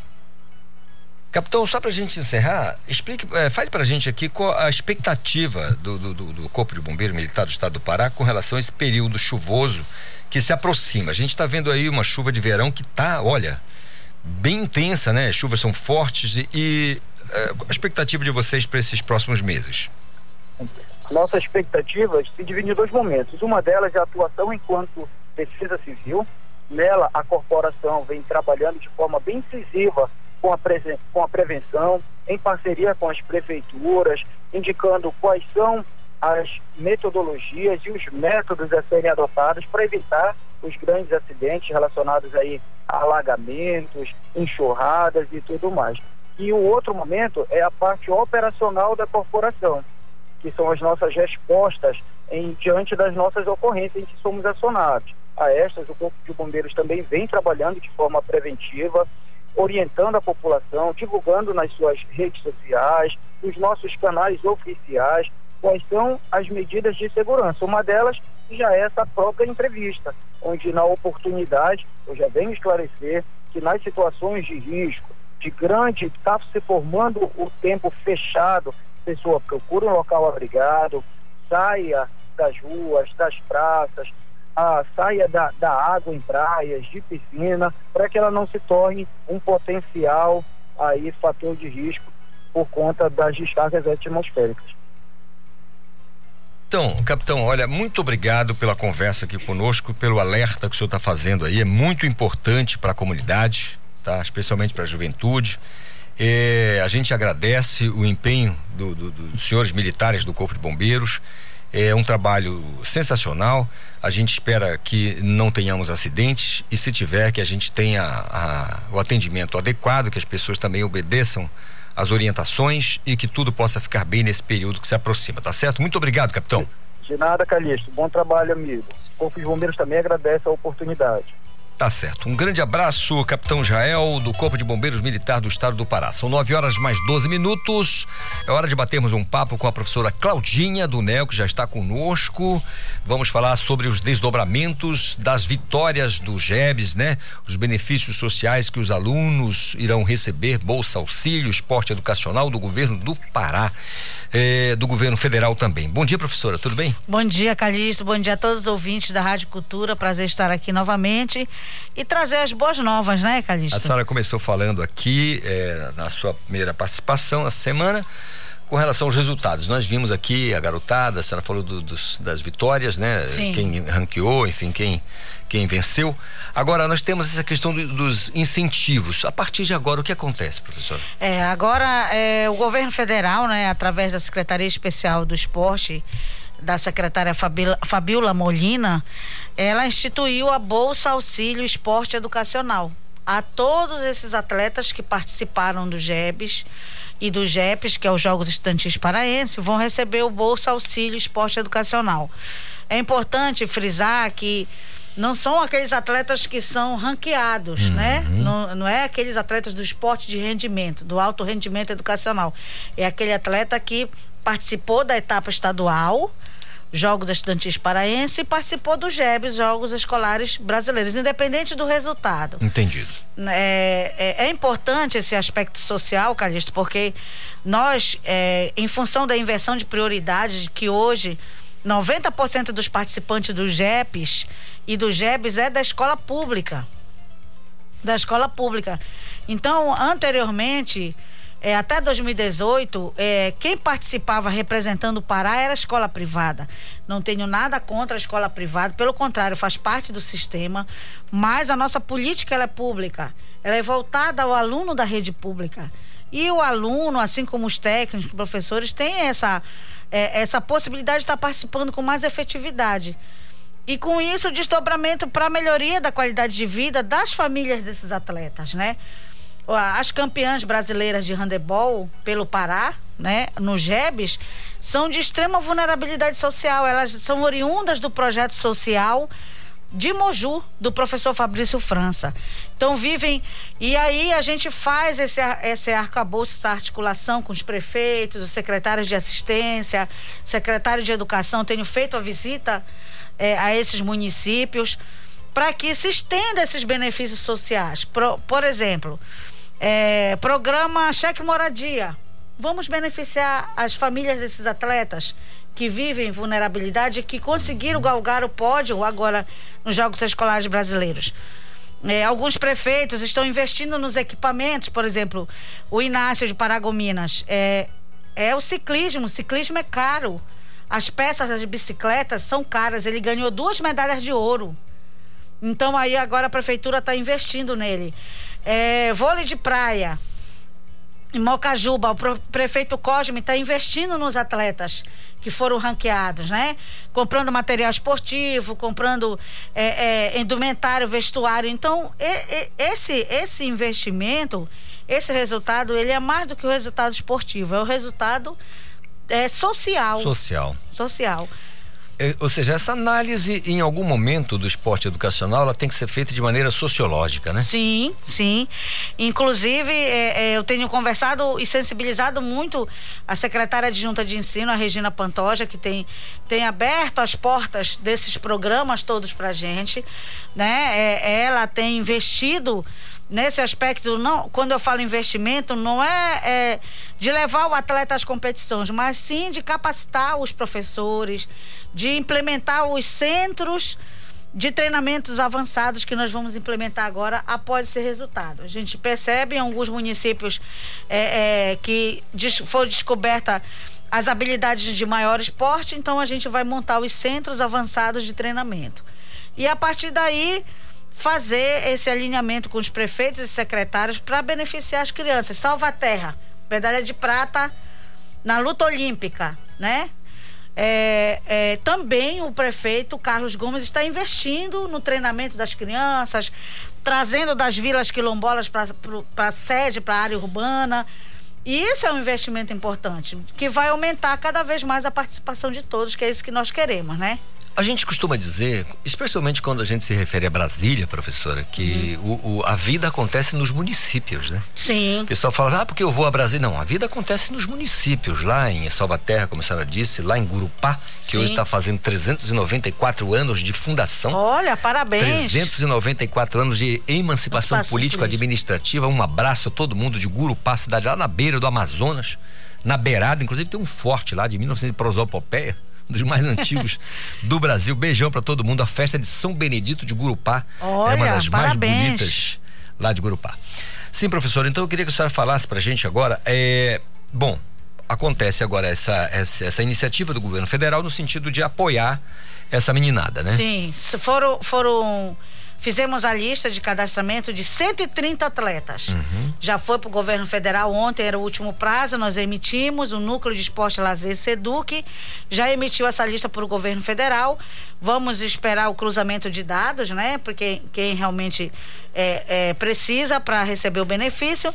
E nós estamos fazendo um estudo de caso dentro da SEDUC para se criar uma bolsa fomento de, do governo do estado né? Porque senão a gente corre o risco de perder o Inácio, que já foi convidado pela Federação de Santa Catarina para ir embora para competir por, por Santa lá. Catarina.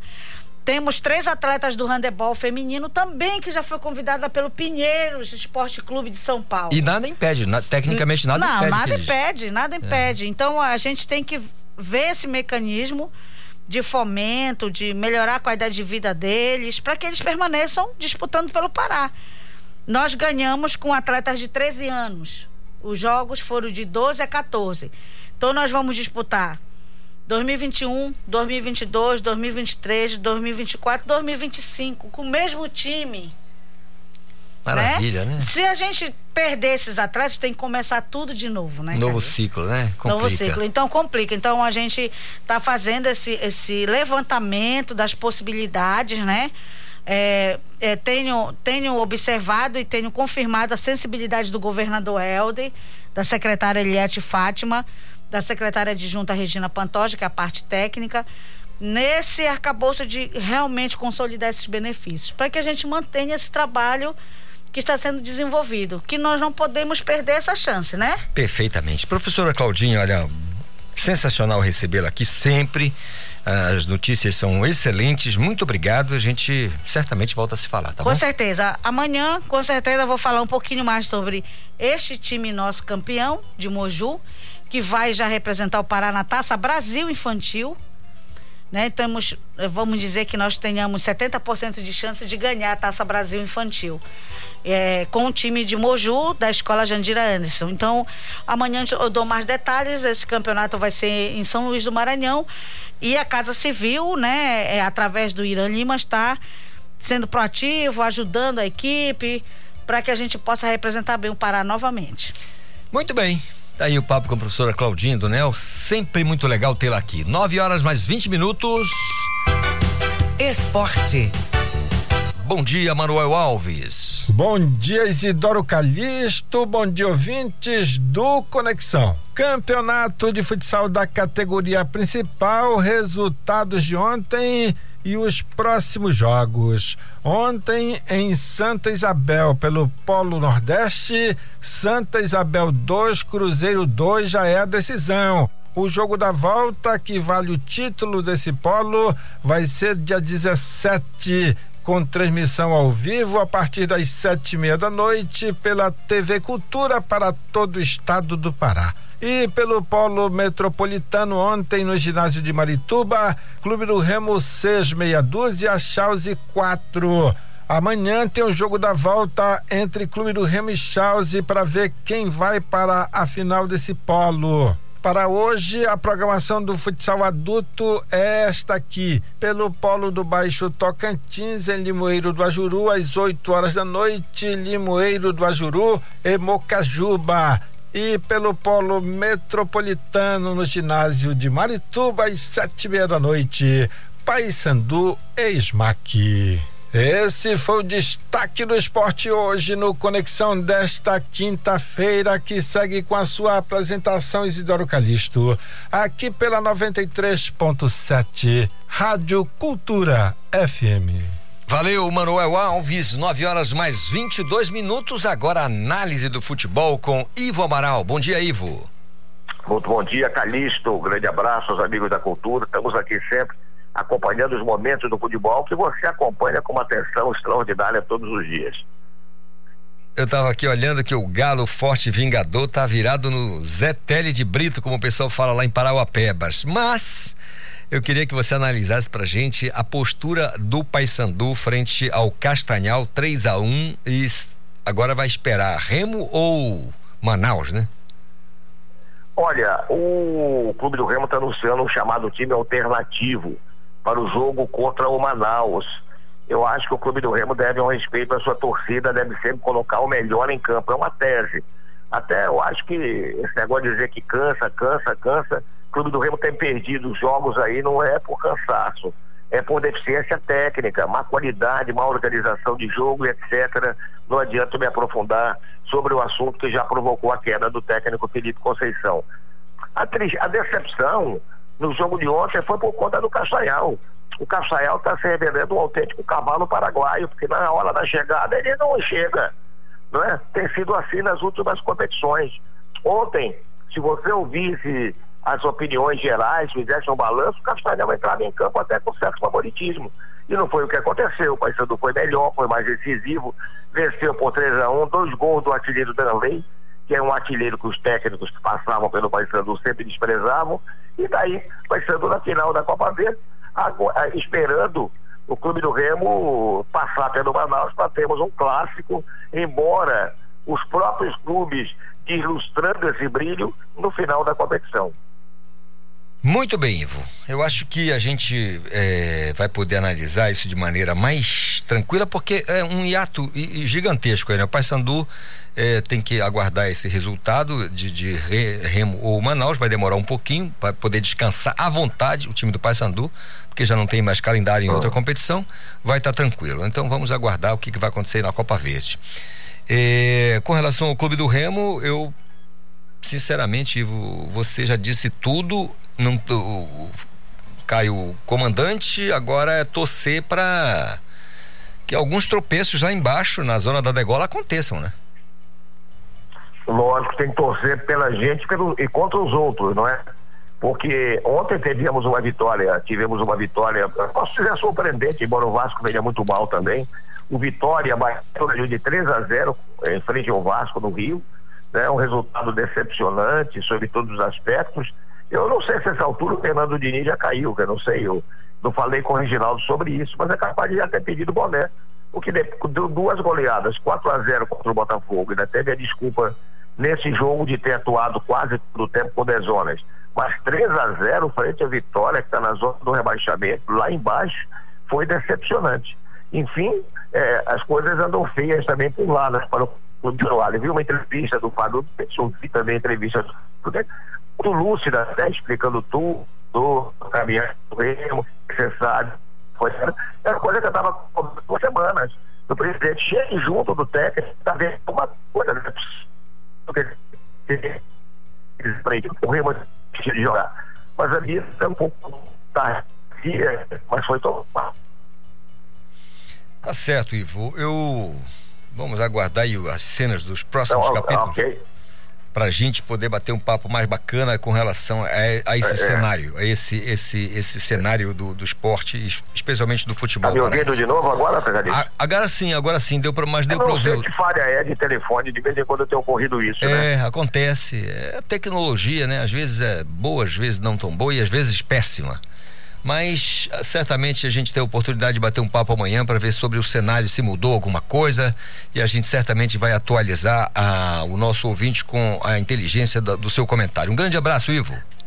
É, Calixto, deixa eu só acrescentar um negócio, porque eu sei que a conexão é internacional, a conexão atinge os quatro cantos do mundo. Verdade. Eu fui surpreendido com uma reportagem hoje dos jornais, um atleta, imagina, do time feminino do Paris Saint-Germain, que perdeu o lugar de titular para outra colega, ela contratou um grupo de homens para agredir com barras de ferro a perna da jogadora que lhe tirou o posto de titular. Olha, Incrível isso, incrível, mas isso já aconteceu na vida real também entre duas grandes patinadoras americanas. Uma que foi preterida na escolha para uma competição internacional, uma Olimpíada, mandou agredir a outra que ficou impossibilitada de participar. Isso rendeu, inclusive, um filme é, importante, me parece que com o nome de Eutânia, mas quem pode falar depois sobre isso com você melhor é o Ismaelino Pinto. Tá certo. E depois o terceiro mundo é o Brasil. Aí não dá para entender, né? Tem nada de terceiro mundo. É, essas estupidezes acontecem em todos os lugares do mundo. Um incrível, grande abraço. Né? Incrível. Incrível. Valeu, um abraço, cara. Abraço, meu irmão. 9 e 27 na linha comigo, Tainá Martinez, porque a uma e meia da tarde tem Esporte Cultura. Bom dia, Tainá. Bom dia, Calixto. Bom dia a todos os ouvintes, né? Do Conexão Cultura, quinta-feira e muita coisa para ser falado no Esporte Cultura de hoje.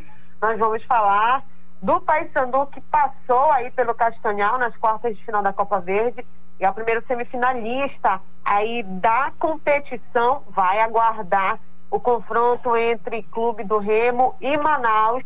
Esse jogo que vai ser amanhã. Vamos falar aí desse jogo que aconteceu lá em Castanhal, com transmissão aqui da TV Cultura. Paysandu venceu por 3 a 1 e como a gente vem falando, né, a única competição que resta para o Paysandu, quem sabe um título pode amenizar aí tudo que aconteceu durante o ano, já que o Paysandu não conquistou o seu principal objetivo, que é o acesso à Série B. Nós vamos falar do Clube do Remo, né, que vai enfrentar o Manaus amanhã jogo que vai ser na Arena da Amazônia, jogo que teve horário alterado, saiu das oito e meia da noite para as quatro e meia da tarde. Lembrando que quatro e meia da tarde no horário de Manaus, aqui em Belém é cinco e meia da tarde. Nós vamos fazer a transmissão dessa partida, desse jogo.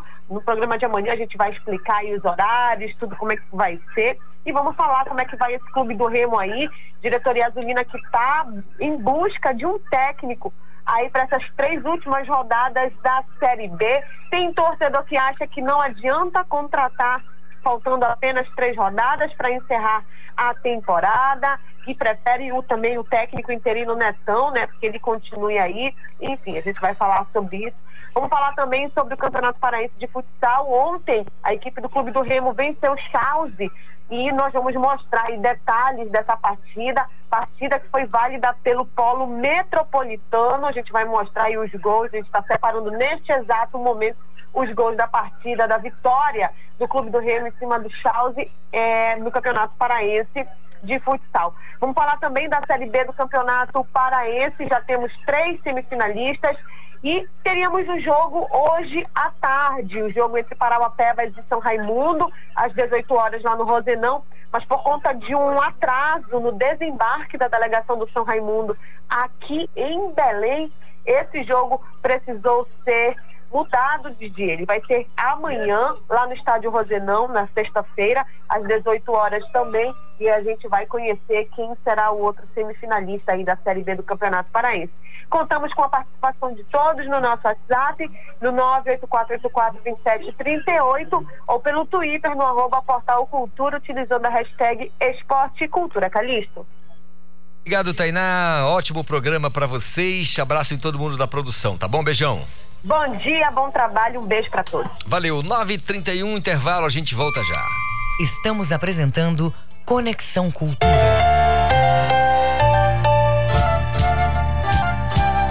ZYD 233, 93,7 MHz.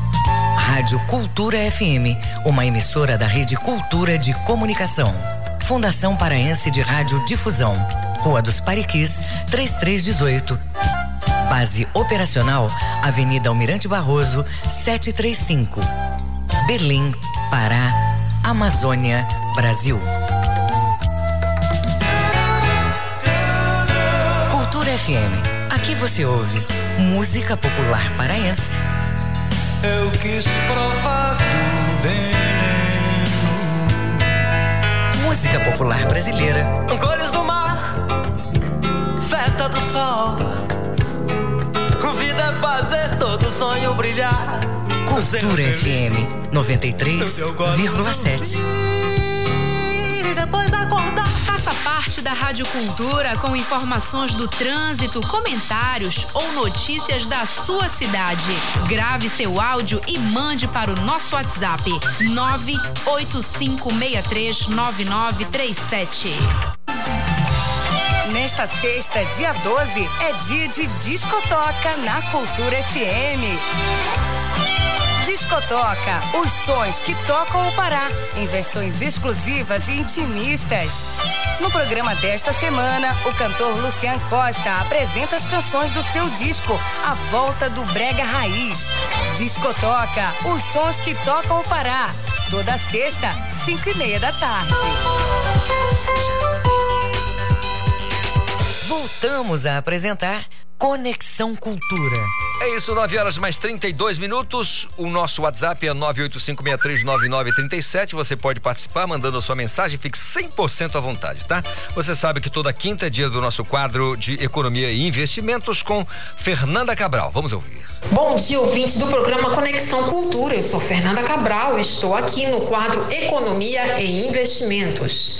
Ontem foi divulgada a inflação medida pelo Índice Nacional de Preços ao Consumidor Amplo, o IPCA, que acelerou alta para 1,25% no fechamento de outubro, o maior índice para o mês desde 2002, quando o IPCA foi de 1,31%. Em setembro deste ano, o índice fechou em 1,16%. Com o resultado de outubro, o indicador acumula uma alta de 8,24% no ano e de 10,67% nos últimos 12 meses. Na prática, o que você comprava com um mil reais em outubro de 2020 para comprar os mesmos itens teria que desembolsar quatro centavos. Mas o que é inflação? Inflação é o nome dado ao aumento dos preços de produtos e serviços. Ela é calculada pelos índices de preços, comumente chamados de índices de inflação. O IBGE produz dois dos mais importantes índices de inflação de preços: o IPCA, que é considerado oficial pelo governo federal, e o INPC. Para que servem o IPCA e o INPC? O propósito de ambos é o mesmo: medir a variação de preços de uma cesta de produtos e serviços consumida pela população. O resultado mostra se os preços aumentaram ou diminuíram de mês para o outro. A cesta é definida pela Pesquisa de Orçamentos Familiares, POF, do IBGE, que, entre outras questões, verifica o que a população consome e quanto do rendimento familiar é gasto em cada produto: arroz, feijão, passagem de ônibus, material escolar, médico, cinema entre outros. Os índices, portanto, levam em conta não apenas a variação de preço de cada item, mas também o peso que ele tem no orçamento das famílias. Por que se fala tanto em IPCA? Como IPCA é considerado o índice oficial de inflação do Brasil, serve de referência para as metas de inflação e para as alterações na taxa de juros, a Selic. Como ele é calculado? O IPGE faz um levantamento mensal de 13 áreas urbanas do país de aproximadamente 430 mil preços em 30 mil locais. Todos esses preços são comparados com os preços do mês anterior, resultando no único valor que reflete a variação geral de preços ao consumidor no período. E o índice pessoal de inflação? Sua cesta de compras, ou seja, os produtos e serviços que você consome regularmente, pode ser bem diferente da cesta média da população brasileira. Com isso, seu índice pessoal de inflação pode ser maior ou menor do que o IPCA. Por exemplo, uma família de que não consome carne vermelha ou não tem filhos em idade escolar terá, com certeza, um índice de inflação pessoal diferente do oficial, cujo cálculo coloca peso considerável na variação do preço da carne e da mensalidade escolar. Curiosamente, nossa capital, Belém do Pará, teve um menor percentual de inflação em relação ao resto do Brasil, fechando outubro de 2021 em 0,64%. Gostou de nosso conteúdo? Se sim, siga-nos no nosso Instagram, arroba Fato Capital e até o próximo programa. Valeu, professora Fernanda. São 9 horas mais 36 minutos.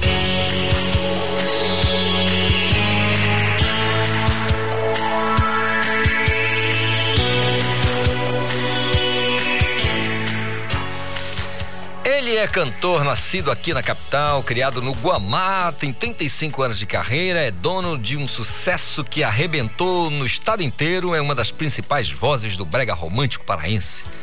Marcelo Val aqui no Conexão. Bom dia, Marcelo. Tudo bem? Bom dia, bom dia a todos os ouvintes da, do, do Conexão. Que prazer poder estar contigo, minha joia. Que bom, hein? Meu nobre... Com essa hospitalidade maravilhosa aqui. Não, aqui é assim, tá... aqui é assim, aqui é alegria Café total. com pão, oh, rapaz, que beleza. Que, que beleza. maravilha. Pensei que fosse de servir um peixe assado com farinha. Mas é mais tarde. Baguda de Bragança. Agora você não pode dizer que você veio sozinho, pô. Não, eu sou muito bem acompanhado, sempre, sempre que eu posso. Eu gosto de trabalhar com os melhores, né? É uma companhia um pouco cara, né? Porque. É caro, mas vale a pena. Você sabe que tudo que é caro tem o seu valor bacana. E eu tô super bem acompanhado. Eu digo que é um dos melhores do Brasil, do mundo. Eu, eu acho ele melhor do que o Corujito. É, um dos, é mai... Olha, um dos maiores tecladistas que eu já vi tocar.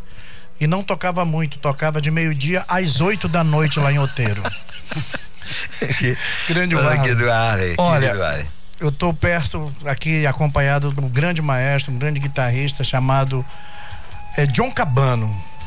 Um, eu, eu considero, e eu tenho muita vivência e um dos melhores do Brasil, um dos melhores, quiçá, do mundo. Veio um compadre dele aqui um dia desse, falou muito bem dele, o Chimbinha. Ah, também. N nós somos super bem servidos de, é. de instrumentistas, de guitarras. E né? o Chimbinha, o Chimbinha falou dele e lagrimou um pouco. Eu acho que eles, eles realmente têm uma relação é. muito legal. É. é. A sensação, Marcelo, de voltar a essa coisa sumindo, não é sumindo, mas diminuindo essa questão da pressão da pandemia, o sistema de saúde tirando aquela pressão, é, os leitos sendo é, mais esvaziados com relação a Covid e o artista podendo botar a cabeça para fora um pouquinho mais? Olha, é, é, um, é um alívio, né? Porque foi um ano e seis meses por aí, né? Mais ou menos. E nós queremos agradecer também todo o empenho do governo, né? Do governo do Helder, de todo o seu secretariado, enfim, que não mediu esforços, aliás, não está medindo esforços, né? Para para para normalizar, tentar normalizar essa coisa que foi uma é está sendo uma coisa muito difícil para todos nós porque é, a gente o inimigo ninguém vê não é verdade? É, e, oculto né? É o inimigo oculto hum, e a gente ficou meio perdido e ficamos em casa mesmo obedecendo as regras né de, de, de saúde. E graças a Deus agora as portas não estão abertas as janelas estão começando a se abrir e nós temos que tomar ainda todos os, os cuidados, to, é, um cuidando do outro, aquele negócio todo. Mas graças a Deus a gente já está trabalhando a gente já está lançando música nova, quer dizer, então a gente já está retomando retomando o nosso trabalho. Isso significa, Marcelo, que durante esse período de pandemia você não parou de produzir, né? Ou seja, em casa, mas sempre fazendo alguma coisa. Sempre, sempre a gente estava, por exemplo, lives, né? Fazendo as lives. Por exemplo, é, foi a, é, nós nós começamos a ouvir e cantar outras coisas que a gente não estava cantando, trabalhando, porque eu, eu sou do tempo que eu era croner, croner de banda, né? Você não lembra que você é muito jovem, mas eu comecei. você, rapaz. Mas eu comecei a cantar numa banda chamada Sam Brasil, grupo latino. Os Panteras. Os Panteras né? eu me lembro. Então foi quando eu fui para Fortaleza em 86 com o grupo latino e lá nós entramos na banda é, Passporte e a Black Banda. Depois nós fomos ser back back vocal do Beto Barbosa naquele, naquele estouro da lambada. Isso serviu muito de handicap pra gente, de muita bagagem pra gente ter essa experiência de, de, de enfrentar essa pandemia e no, nos reciclar, né? tentar melhorar cada vez mais, é, é vir com. Mas o interessante, minha joia, é que é, a gente vai, vem e, e, o sucesso continua, como palavras, como Don't Cry, né? É. Palavras. Ela Don't tem 20, 23 anos, pois palavras é. tem. E Don't Cry, eu acho que é, é, o grande emblema na tua carreira. Tipo, as duas canções. As duas. As duas. As, tanto palavras quanto Don't Cry. E tem outras correndo por fora, como O Convencido, A Cura. E eu, eu gravei, eu, eu sou do tempo do, do, do long play. Eu, long eu, eu cheguei a gravar três LP. LPs, né? O vinil, chamado é. vinil, que fizeram sucesso. Errei com relação ao nosso amor. Isso na década de, de, de, de 80, 87. É, já no final da década de 80. 87, né? 88. Então, a gente tem. Todas, são oito CDs, né? Nós fizemos dois DVDs com o Cabaré do Brega, né? Isso também serviu de, de, de uma bagagem muito grande para todos nós. Agora, o ouvinte do Conexão Cultura está dizendo assim, Calixto, o papo tá bom, mas a gente queria ouvir uma música, né? Vamos. O João tá aqui, a guitarra, a melhor guitarra, segundo o. o... Eu também concordo, viu, John? É, eu, já tivemos junto no Timbres, lá na 2000. Faz tempo, né, Calixto? acho que foi tempo. 2000 e... 2008 por aí. 2008, 2005, 2008. É, nesse, nesse tempo, é, mas sempre fazia um som incrível, maravilhoso. É um prazer imenso estar com você aqui participando desse programa aqui. Saudade de você Pô, também, né? Nobre, é. E com esse fera aqui, Marcelo Val, que é pois meu é, parceiro é, também opa. de muitos anos, longas datas aí. Se você esquecer, John, de falar do, do tecladista lá, ele vai ficar aborrecido. Não, isso aqui eu não posso esquecer do meu amigo Arley. O Astro, né? É, perigoso das pequenas. Tem uma dupla, é, João Cabana e Arley Monteiro. Olha aí, é. essa dupla é trabalhosa. Acompanharam muito. Já. Já, já comeu muita galinha caipira por aí pelo interior, né? Com certeza. vamos fazer. Vamos, vamos fazer, uma coisinha, hein? Vamos fazer palavras. Pronto.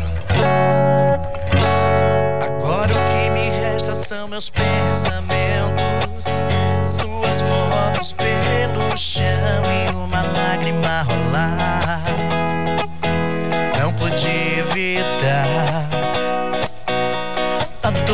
Esse teu jeito de amar sempre meu corpo.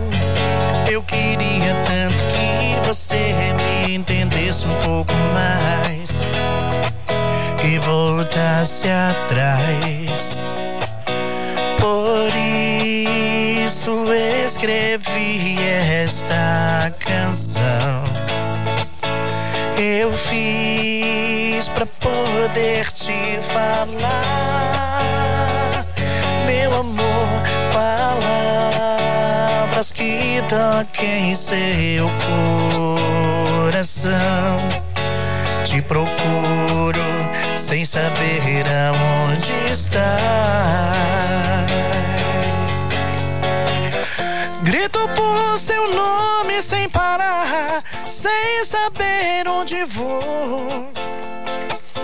Te amo e peço pra voltar pelo nosso amor, meu amor, eu te amo.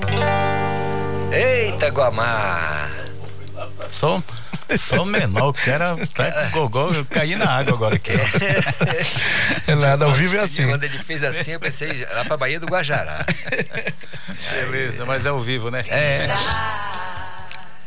Então, é, nós estamos falando de dois, falando aí de dois emblemas, né?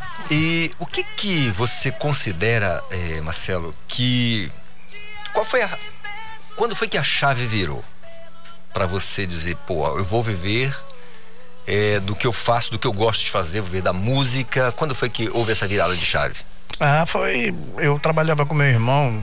Falar em chave, ele tinha um, um foto e, e um chaveiro Tá entendendo? Com foto e chaveiro? Que... Foto, fazia o Chaves, né? Ah, tá, tá. Entendi. Aí que acontece? Aí eu trabalhava com ele pela manhã, à tarde, à tarde saía de lá, estudava e à noite tocava lá no Benzinho, lá na, em, em frente ao forno do lixo.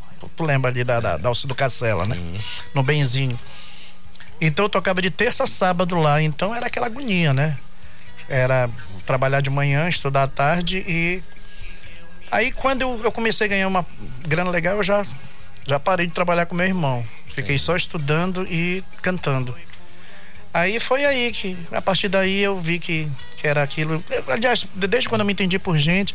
Inclusive, é um, um fato interessante, que eu, eu, nasci ali na passagem Madacil. Você lembra do Bartira ali? Onde pega a balsa ali na, na Bernardo Sim. Saião, porque no meu tempo não era Bernardo Saião, era Estrada Nova, né? E que acontece é o seguinte, que eu ia, eu vendia laranja na frente do, do, do, do Bartira, porque toda sexta-feira e sábado tinha banda tocando. Uhum. Então eu pedi pro meu pai para me vender laranja para mim ficar ganhando uma grana e, e ouvindo a rapaziada tocar. Agora, curiosidade, você sabe por que Bartira? É, rapaz, eu imagino já. Já sabe, é, o Arley era assim, tudo que ele ganhava, o, o bar, bar tirava. tirava. Então ficou o bar tira. então, então, Isidoro, foi, foi essa, essa coisa legal, assim, de, de, de, entender logo que a música, porque a música ela te absorve, sabe? Verdade. A música não tem meio termo. Agora, ah. voltamos, é, voltamos, eu posso dizer, voltamos porque a gente já está, olha, eu vi ontem o Mineirão com 60 mil pessoas, né? O, uhum. o jogo entre Corinthians e, e, Atlético Mineiro, 60 mil pessoas. Então a gente já pode dizer que já está abrindo, né? Eu não sei o que vai acontecer, mas, mas já está abrindo. Aí eu pergunto, é, é, o que tem de novo, de música nova, que já pode ser, dizer que já tem, tem. Olha, nós, nós lançamos uma música chamada Pior que Dor de Dente, o nome da música. Pô, tem coisa pior do que dor de dente? É aí, é aí que a gente faz essa pergunta, né? O que é pior que dor de dente? Então, aí muita gente, muita gente diz, olha, é isso, é aquilo, é aquele outro. Vesícula, dona vesícula. então, porque a, a, dor de dente ela só passa de manhã, né, cara? Ela passa a noite todinha doendo e de manhã passa. Não sei, é eu não um sei, mistério, né? Eu não sei que mistério é esse. É. Então, essa música é de composição do Luizinho Lino, um grande compositor lá de Recife. E essa música, ela tem mais ou menos uns quase quatro anos. E eu me apaixonei por essa música a primeira vez que.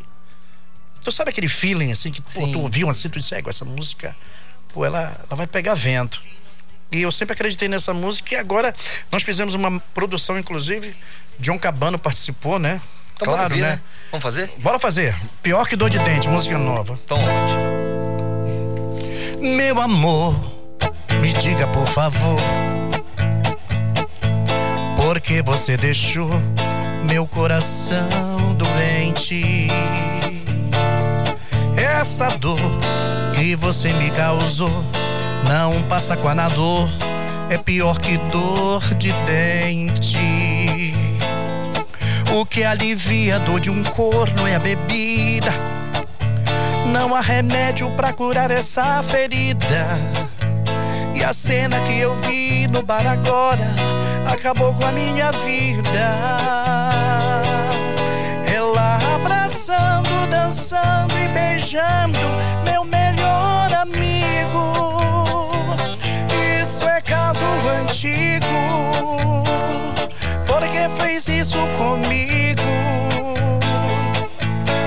E pra matar essa dor que me mata, eu é cachaça. Vou viver na manguaça, porque remédio não passa. O garçom já me examinou e diagnosticou. Só em ver as minhas lágrimas e me falou foi a mulher que te deixou, que traiu e que humilhou. Tá escrito em minha cara. O que alivia a dor de um corno é a bebida. Não há remédio para curar essa ferida. E a cena que eu vi no bar agora acabou com a minha vida. Ela abraçando, dançando e beijando meu melhor caso antigo, porque fez isso comigo. E pra matar essa dor que me mata, eu tomo é cachaça. Vou viver na manguaça porque remédio não passa. Ah,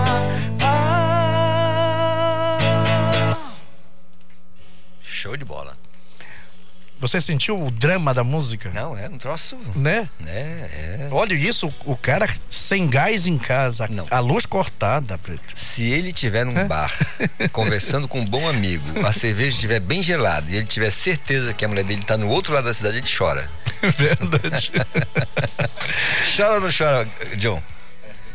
Música, música boa, né? É. Olha, é, é interessante, sabe, Isidoro, é que as pessoas elas usam nomenclaturas, sabe, divisões. Hoje não existe. O brega hoje, hoje o brega é patrimônio, tá entendendo? É verdade. Então o brega hoje, você que é paraense, minha joia, você que tá aí nos ouvindo, se orgulhe de ser bregueiro porque é uma coisa nossa, é uma coisa que a gente vinha batalhando e graças a Deus agora o nosso governo o, o, nosso governo do Helder, que também gosta de um bom brega, é, e né? sabe dançar. Viu? E sabe dançar, é. quer dizer, então hoje ele ele todo mundo reconhece, então se orgulhe de ser, de, de, dançar carimbó, se orgulhe de dançar brega, se orgulhe das nossas guitarradas, falar em guitarradas, está aqui o, o, o nosso representante de guitarradas, então é isso, ser bregueiro é ser feliz, é isso, é essa que é a história. Aí aproveitar para pedir a opinião de vocês com relação à iniciativa da Rádio Cultura de ter aqui as marcantes, né? Ah, eu, eu vim aqui. Já veio? E tu sabe que, que foi mais, a sacada mais legal mesmo, eu conversei com o nosso grande amigo Binho de Lom, porque na hora do rush, na hora. Pô, bicho, tu tá nesse trânsito de é, Belém abençoado, é né? brincadeira, né? Aí o cara toca. Poperou, né? Pô, bicho, meu amigo, tu é capaz de tu largar o carro e sair correndo. correndo puxa o freio de mão e vai né? embora. Aí que acontece? Pô, com as marcantes não, bicho. Pô, sempre tem uma recordação, é, né? É verdade. Porque no mínimo, no mínimo ali, as marcantes que estão tocando aqui, né, que, que é sucesso, graças a Deus, é de seis às sete da noite, né? O nosso amigo Ricardo Kizan apresentando aquele abraço, né? E dizer que o seguinte, tu já pensou, tu vem no trânsito aqui, pô, estressado, um dia de batalha, aí toca uma música que te fez lembrar alguma coisa bem legal, lá há 20 anos atrás, 15, 20 anos atrás, pô, o cara já fica relax, o cara dá uma relaxada legal, né? Verdade. E, Marcelo, se você tivesse que hoje, tivesse um show marcado ou alguém tivesse te contratando, e aí a gente falasse da região sudeste do estado, Baixo Amazonas, Baixo Xingu e Amazonas, aí eu falo de Gurupá, Almerim, Porto de Mós, é, entendeu? Calha Norte Monte Alegre, Prainha, Oriximiná e tudo mais. Onde você gostaria realmente de estar? Sei que o artista vai onde o povo está.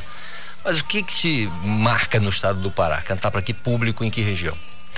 Olha, eu, graças a Deus, eu, eu trabalho em, em todos os cantos do Pará. É, e aonde a gente chega, a gente é super bem recebido, tá entendendo? É, claro que a gente tem umas, algumas regiões que a gente vai mais, né? Como é, aquele lado ali de Bragança. Inclusive, sexta-feira vou estar em Bragança, né? Lá no Mix Pub. Na beira do Caeté. É, lá bem, bem na beira do Caeté. É. O Mix Pub fica bem na beira do rio lá. Uhum. E eu vou estar na sexta-feira, Bragança, Capanema, Cametá. Olha, eu estive agora em Tomé Sul, Quatro Bocas, Concórdia do Pará, tá entendendo? E falar, eu quero. Quatro Bocas é Tomé Sul, né? É Tomé Sul, é, é, é, distrito. É, e agradecer e também, aproveitando a tua audiência, é que no dia 27 nós vamos estar fazendo a confraternização da Corbato, tá? A Corbato, né? É a cooperativa do Baixo Tocantins lá. Corbato. Corbato. Inclusive vai ter dois mil churrasquinhos de graça. Tá certo? Churrasquinho de gato. De... É, o churrasquinho de gato. Vai ter, vai ter bingo de graça. É uma confraternização muito legal. Vai ter bingo de graça lá com rabudos. Rabudo tu sabe o que é, tu é do interior, tu sabe. Rabudos é aquele que tu põe lá no aqui na, na rabeta pra né? Exatamente. Então, muita coisa legal vai estar. Tá. Agradecer ao meu amigo Lino Pimentel, a família Pimentel, organizando tudo. Alô, Lino, aquele abraço para você. Dia 27 estaremos aí com a banda Turiá. Olha o nome da banda Turiá. Turiá. Marcelo Val e banda Turiá. Nós vamos estar em Curuçambaba. Curuçambaba, é, que é, é distrito. É distrito de Cametá. De Cametá. É, é distrito de Cametá. Rapaz, você sabe que teve assim, uma chuva anteontem que Cametá foi para Foi verdade. Porque são muitos igarapés, né? São, é uma região muito é, irrigada. Irrigada, é verdade. Foi uma, uma coisa assustou o pessoal. É, não, mas também aquela chuvada, minha joia. Meu, foi, foi, foi, Maria, foi, né? foi, foi, pegando. Foi, no, no bairro do Guamá não alaga, não, né? Rapaz. Onde rapaz, você nasceu? Rapaz, Não sei como é que tá por lá. mas eu torço que não, que não alague, não, porque não é uma agonia só, né? É porque mano? são alguns pontos crônicos, né, Marcelo? É, e, alguns as pessoas conseguem isso, dar um jeito. Isso aí já. É coisa antiga. Coisa antiga, né, mano? É verdade. Agora eu queria que você falasse dos próximos passos aí. Você começou já falando de Bragança, mas em termos de 2022, perspectivas. 2022 a gente, a gente é trabalhar. Eu tô, eu tô com um projeto chamado Brega Colado. Porque o que é gostoso no brega é você dançar bem colado, é. E eu sempre, eu sempre gravei músicas, eu sempre gravei músicas para os casais, né? A letra, você vê que as letras são bem românticas, para é, evitar aquele negócio do, do, casal tá rodando a mulher a noite é, todinha. É. Claro. Né, minha joia? É, tem que estar mais acho colado, que, mas... tem que chamar ela aqui é. no coração, né? E dançar aquela coisa. Então, esse nosso projeto Brega Colado, inclusive tem uma música que ela vai chamar atenção. Eu não posso contar porque você sabe que é segredo de não Estado. spoiler, né? né? O Diogo Cabano já sabe que é. É o projeto Brega Colado que nós estamos fazendo. É voltando aquela, aquela história do, do Sebastião Freitas, tá entendendo? É Oswaldo Oliveira, tá entendendo? É nessa linha que nós vamos trabalhar e se Deus quiser fazer um, um, alguns clipes, porque se, se der tudo certo, fazer também um, um bom DVD. E a gente tá aí na, na, na, estrada. Quem quiser contratar o Marcelo Val, minha joia, tamo aí, tá? A agenda tá aberta ainda e a gente canta em qualquer lugar, não tem problema nenhum, não. Muito bem, a gente vai encerrar com um, mais uma, tá? Vamos encerrar mais eu vou uma. Só, vou só me despedir do meu público aqui, do meu ouvinte do Conexão Cultura, que sempre participa com a gente. Eu tenho certeza que é uma alegria para o ouvinte também receber o, o, o Marcelo aqui. Entendeu? Então a gente vai eh, ouvir a última. Só o Yuri me dá a atualização aqui. Eh, Lançamento do livro de pinturas das suítes amazônicas de Salomão Habib, verdade, a gente tinha que falar, né? É, vai acontecer, é, Salomão Habib será no dia 11 de novembro, hoje, claro, aqui é, na sala Clarice, na livraria Fox, às 18 horas. Inclusive, conversei com o Salomão aqui, me trouxe um vinho maravilhoso. As suítes amazônicas são composições do violonista Salomão Habib, que fazem uso de uma forma musical é, denominada suíte. Uma peça musical e dividida em várias partes, são vários pontos que ele fala, vários movimentos, como ele explicou aqui pra gente. Portanto, hoje é, é, na sala Clarice, Livraria Fox, às 18 horas, também conhecida como 6 da tarde. Não vá perder, tá bom? Tá dado o recado. Marcelo, um grande abraço para você. Eu quero encerrar com uma música aí com você. Ah, quem não ouviu Conexão, quem, aliás, quem ouviu, quer ouvir novamente, use o nosso Castbox, eh, página do Jornalismo Cultura. Um forte abraço. A gente encerra aqui com o Marcelo Val e John Cabano, dois queridíssimos, com a gente no Conexão desta quinta-feira. Vamos encerrar com Don't Cry. Don't Cry letra e música de Tony Brasil, grande parceiro Tony Brasil.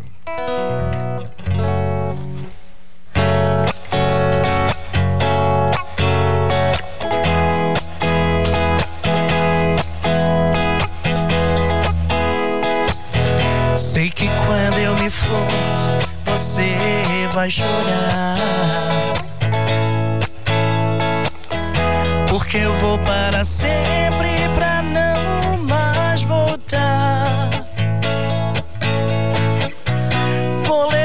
nos meus lábios o gosto do beijo. E o calor do teu corpo e a noite de desejo que a gente passou.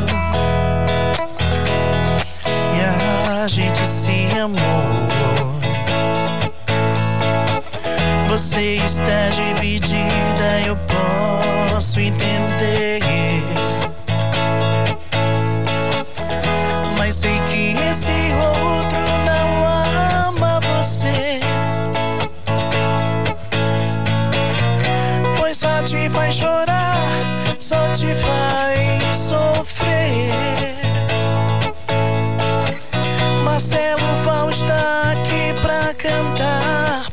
Você.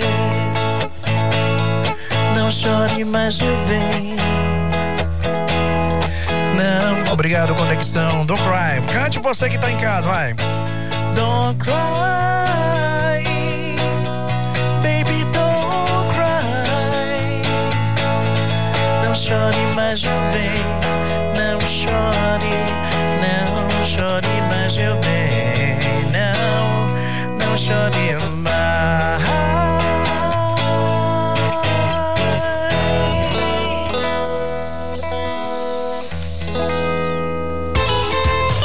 Conexão Cultura, uma realização da Central Cultura de Produção.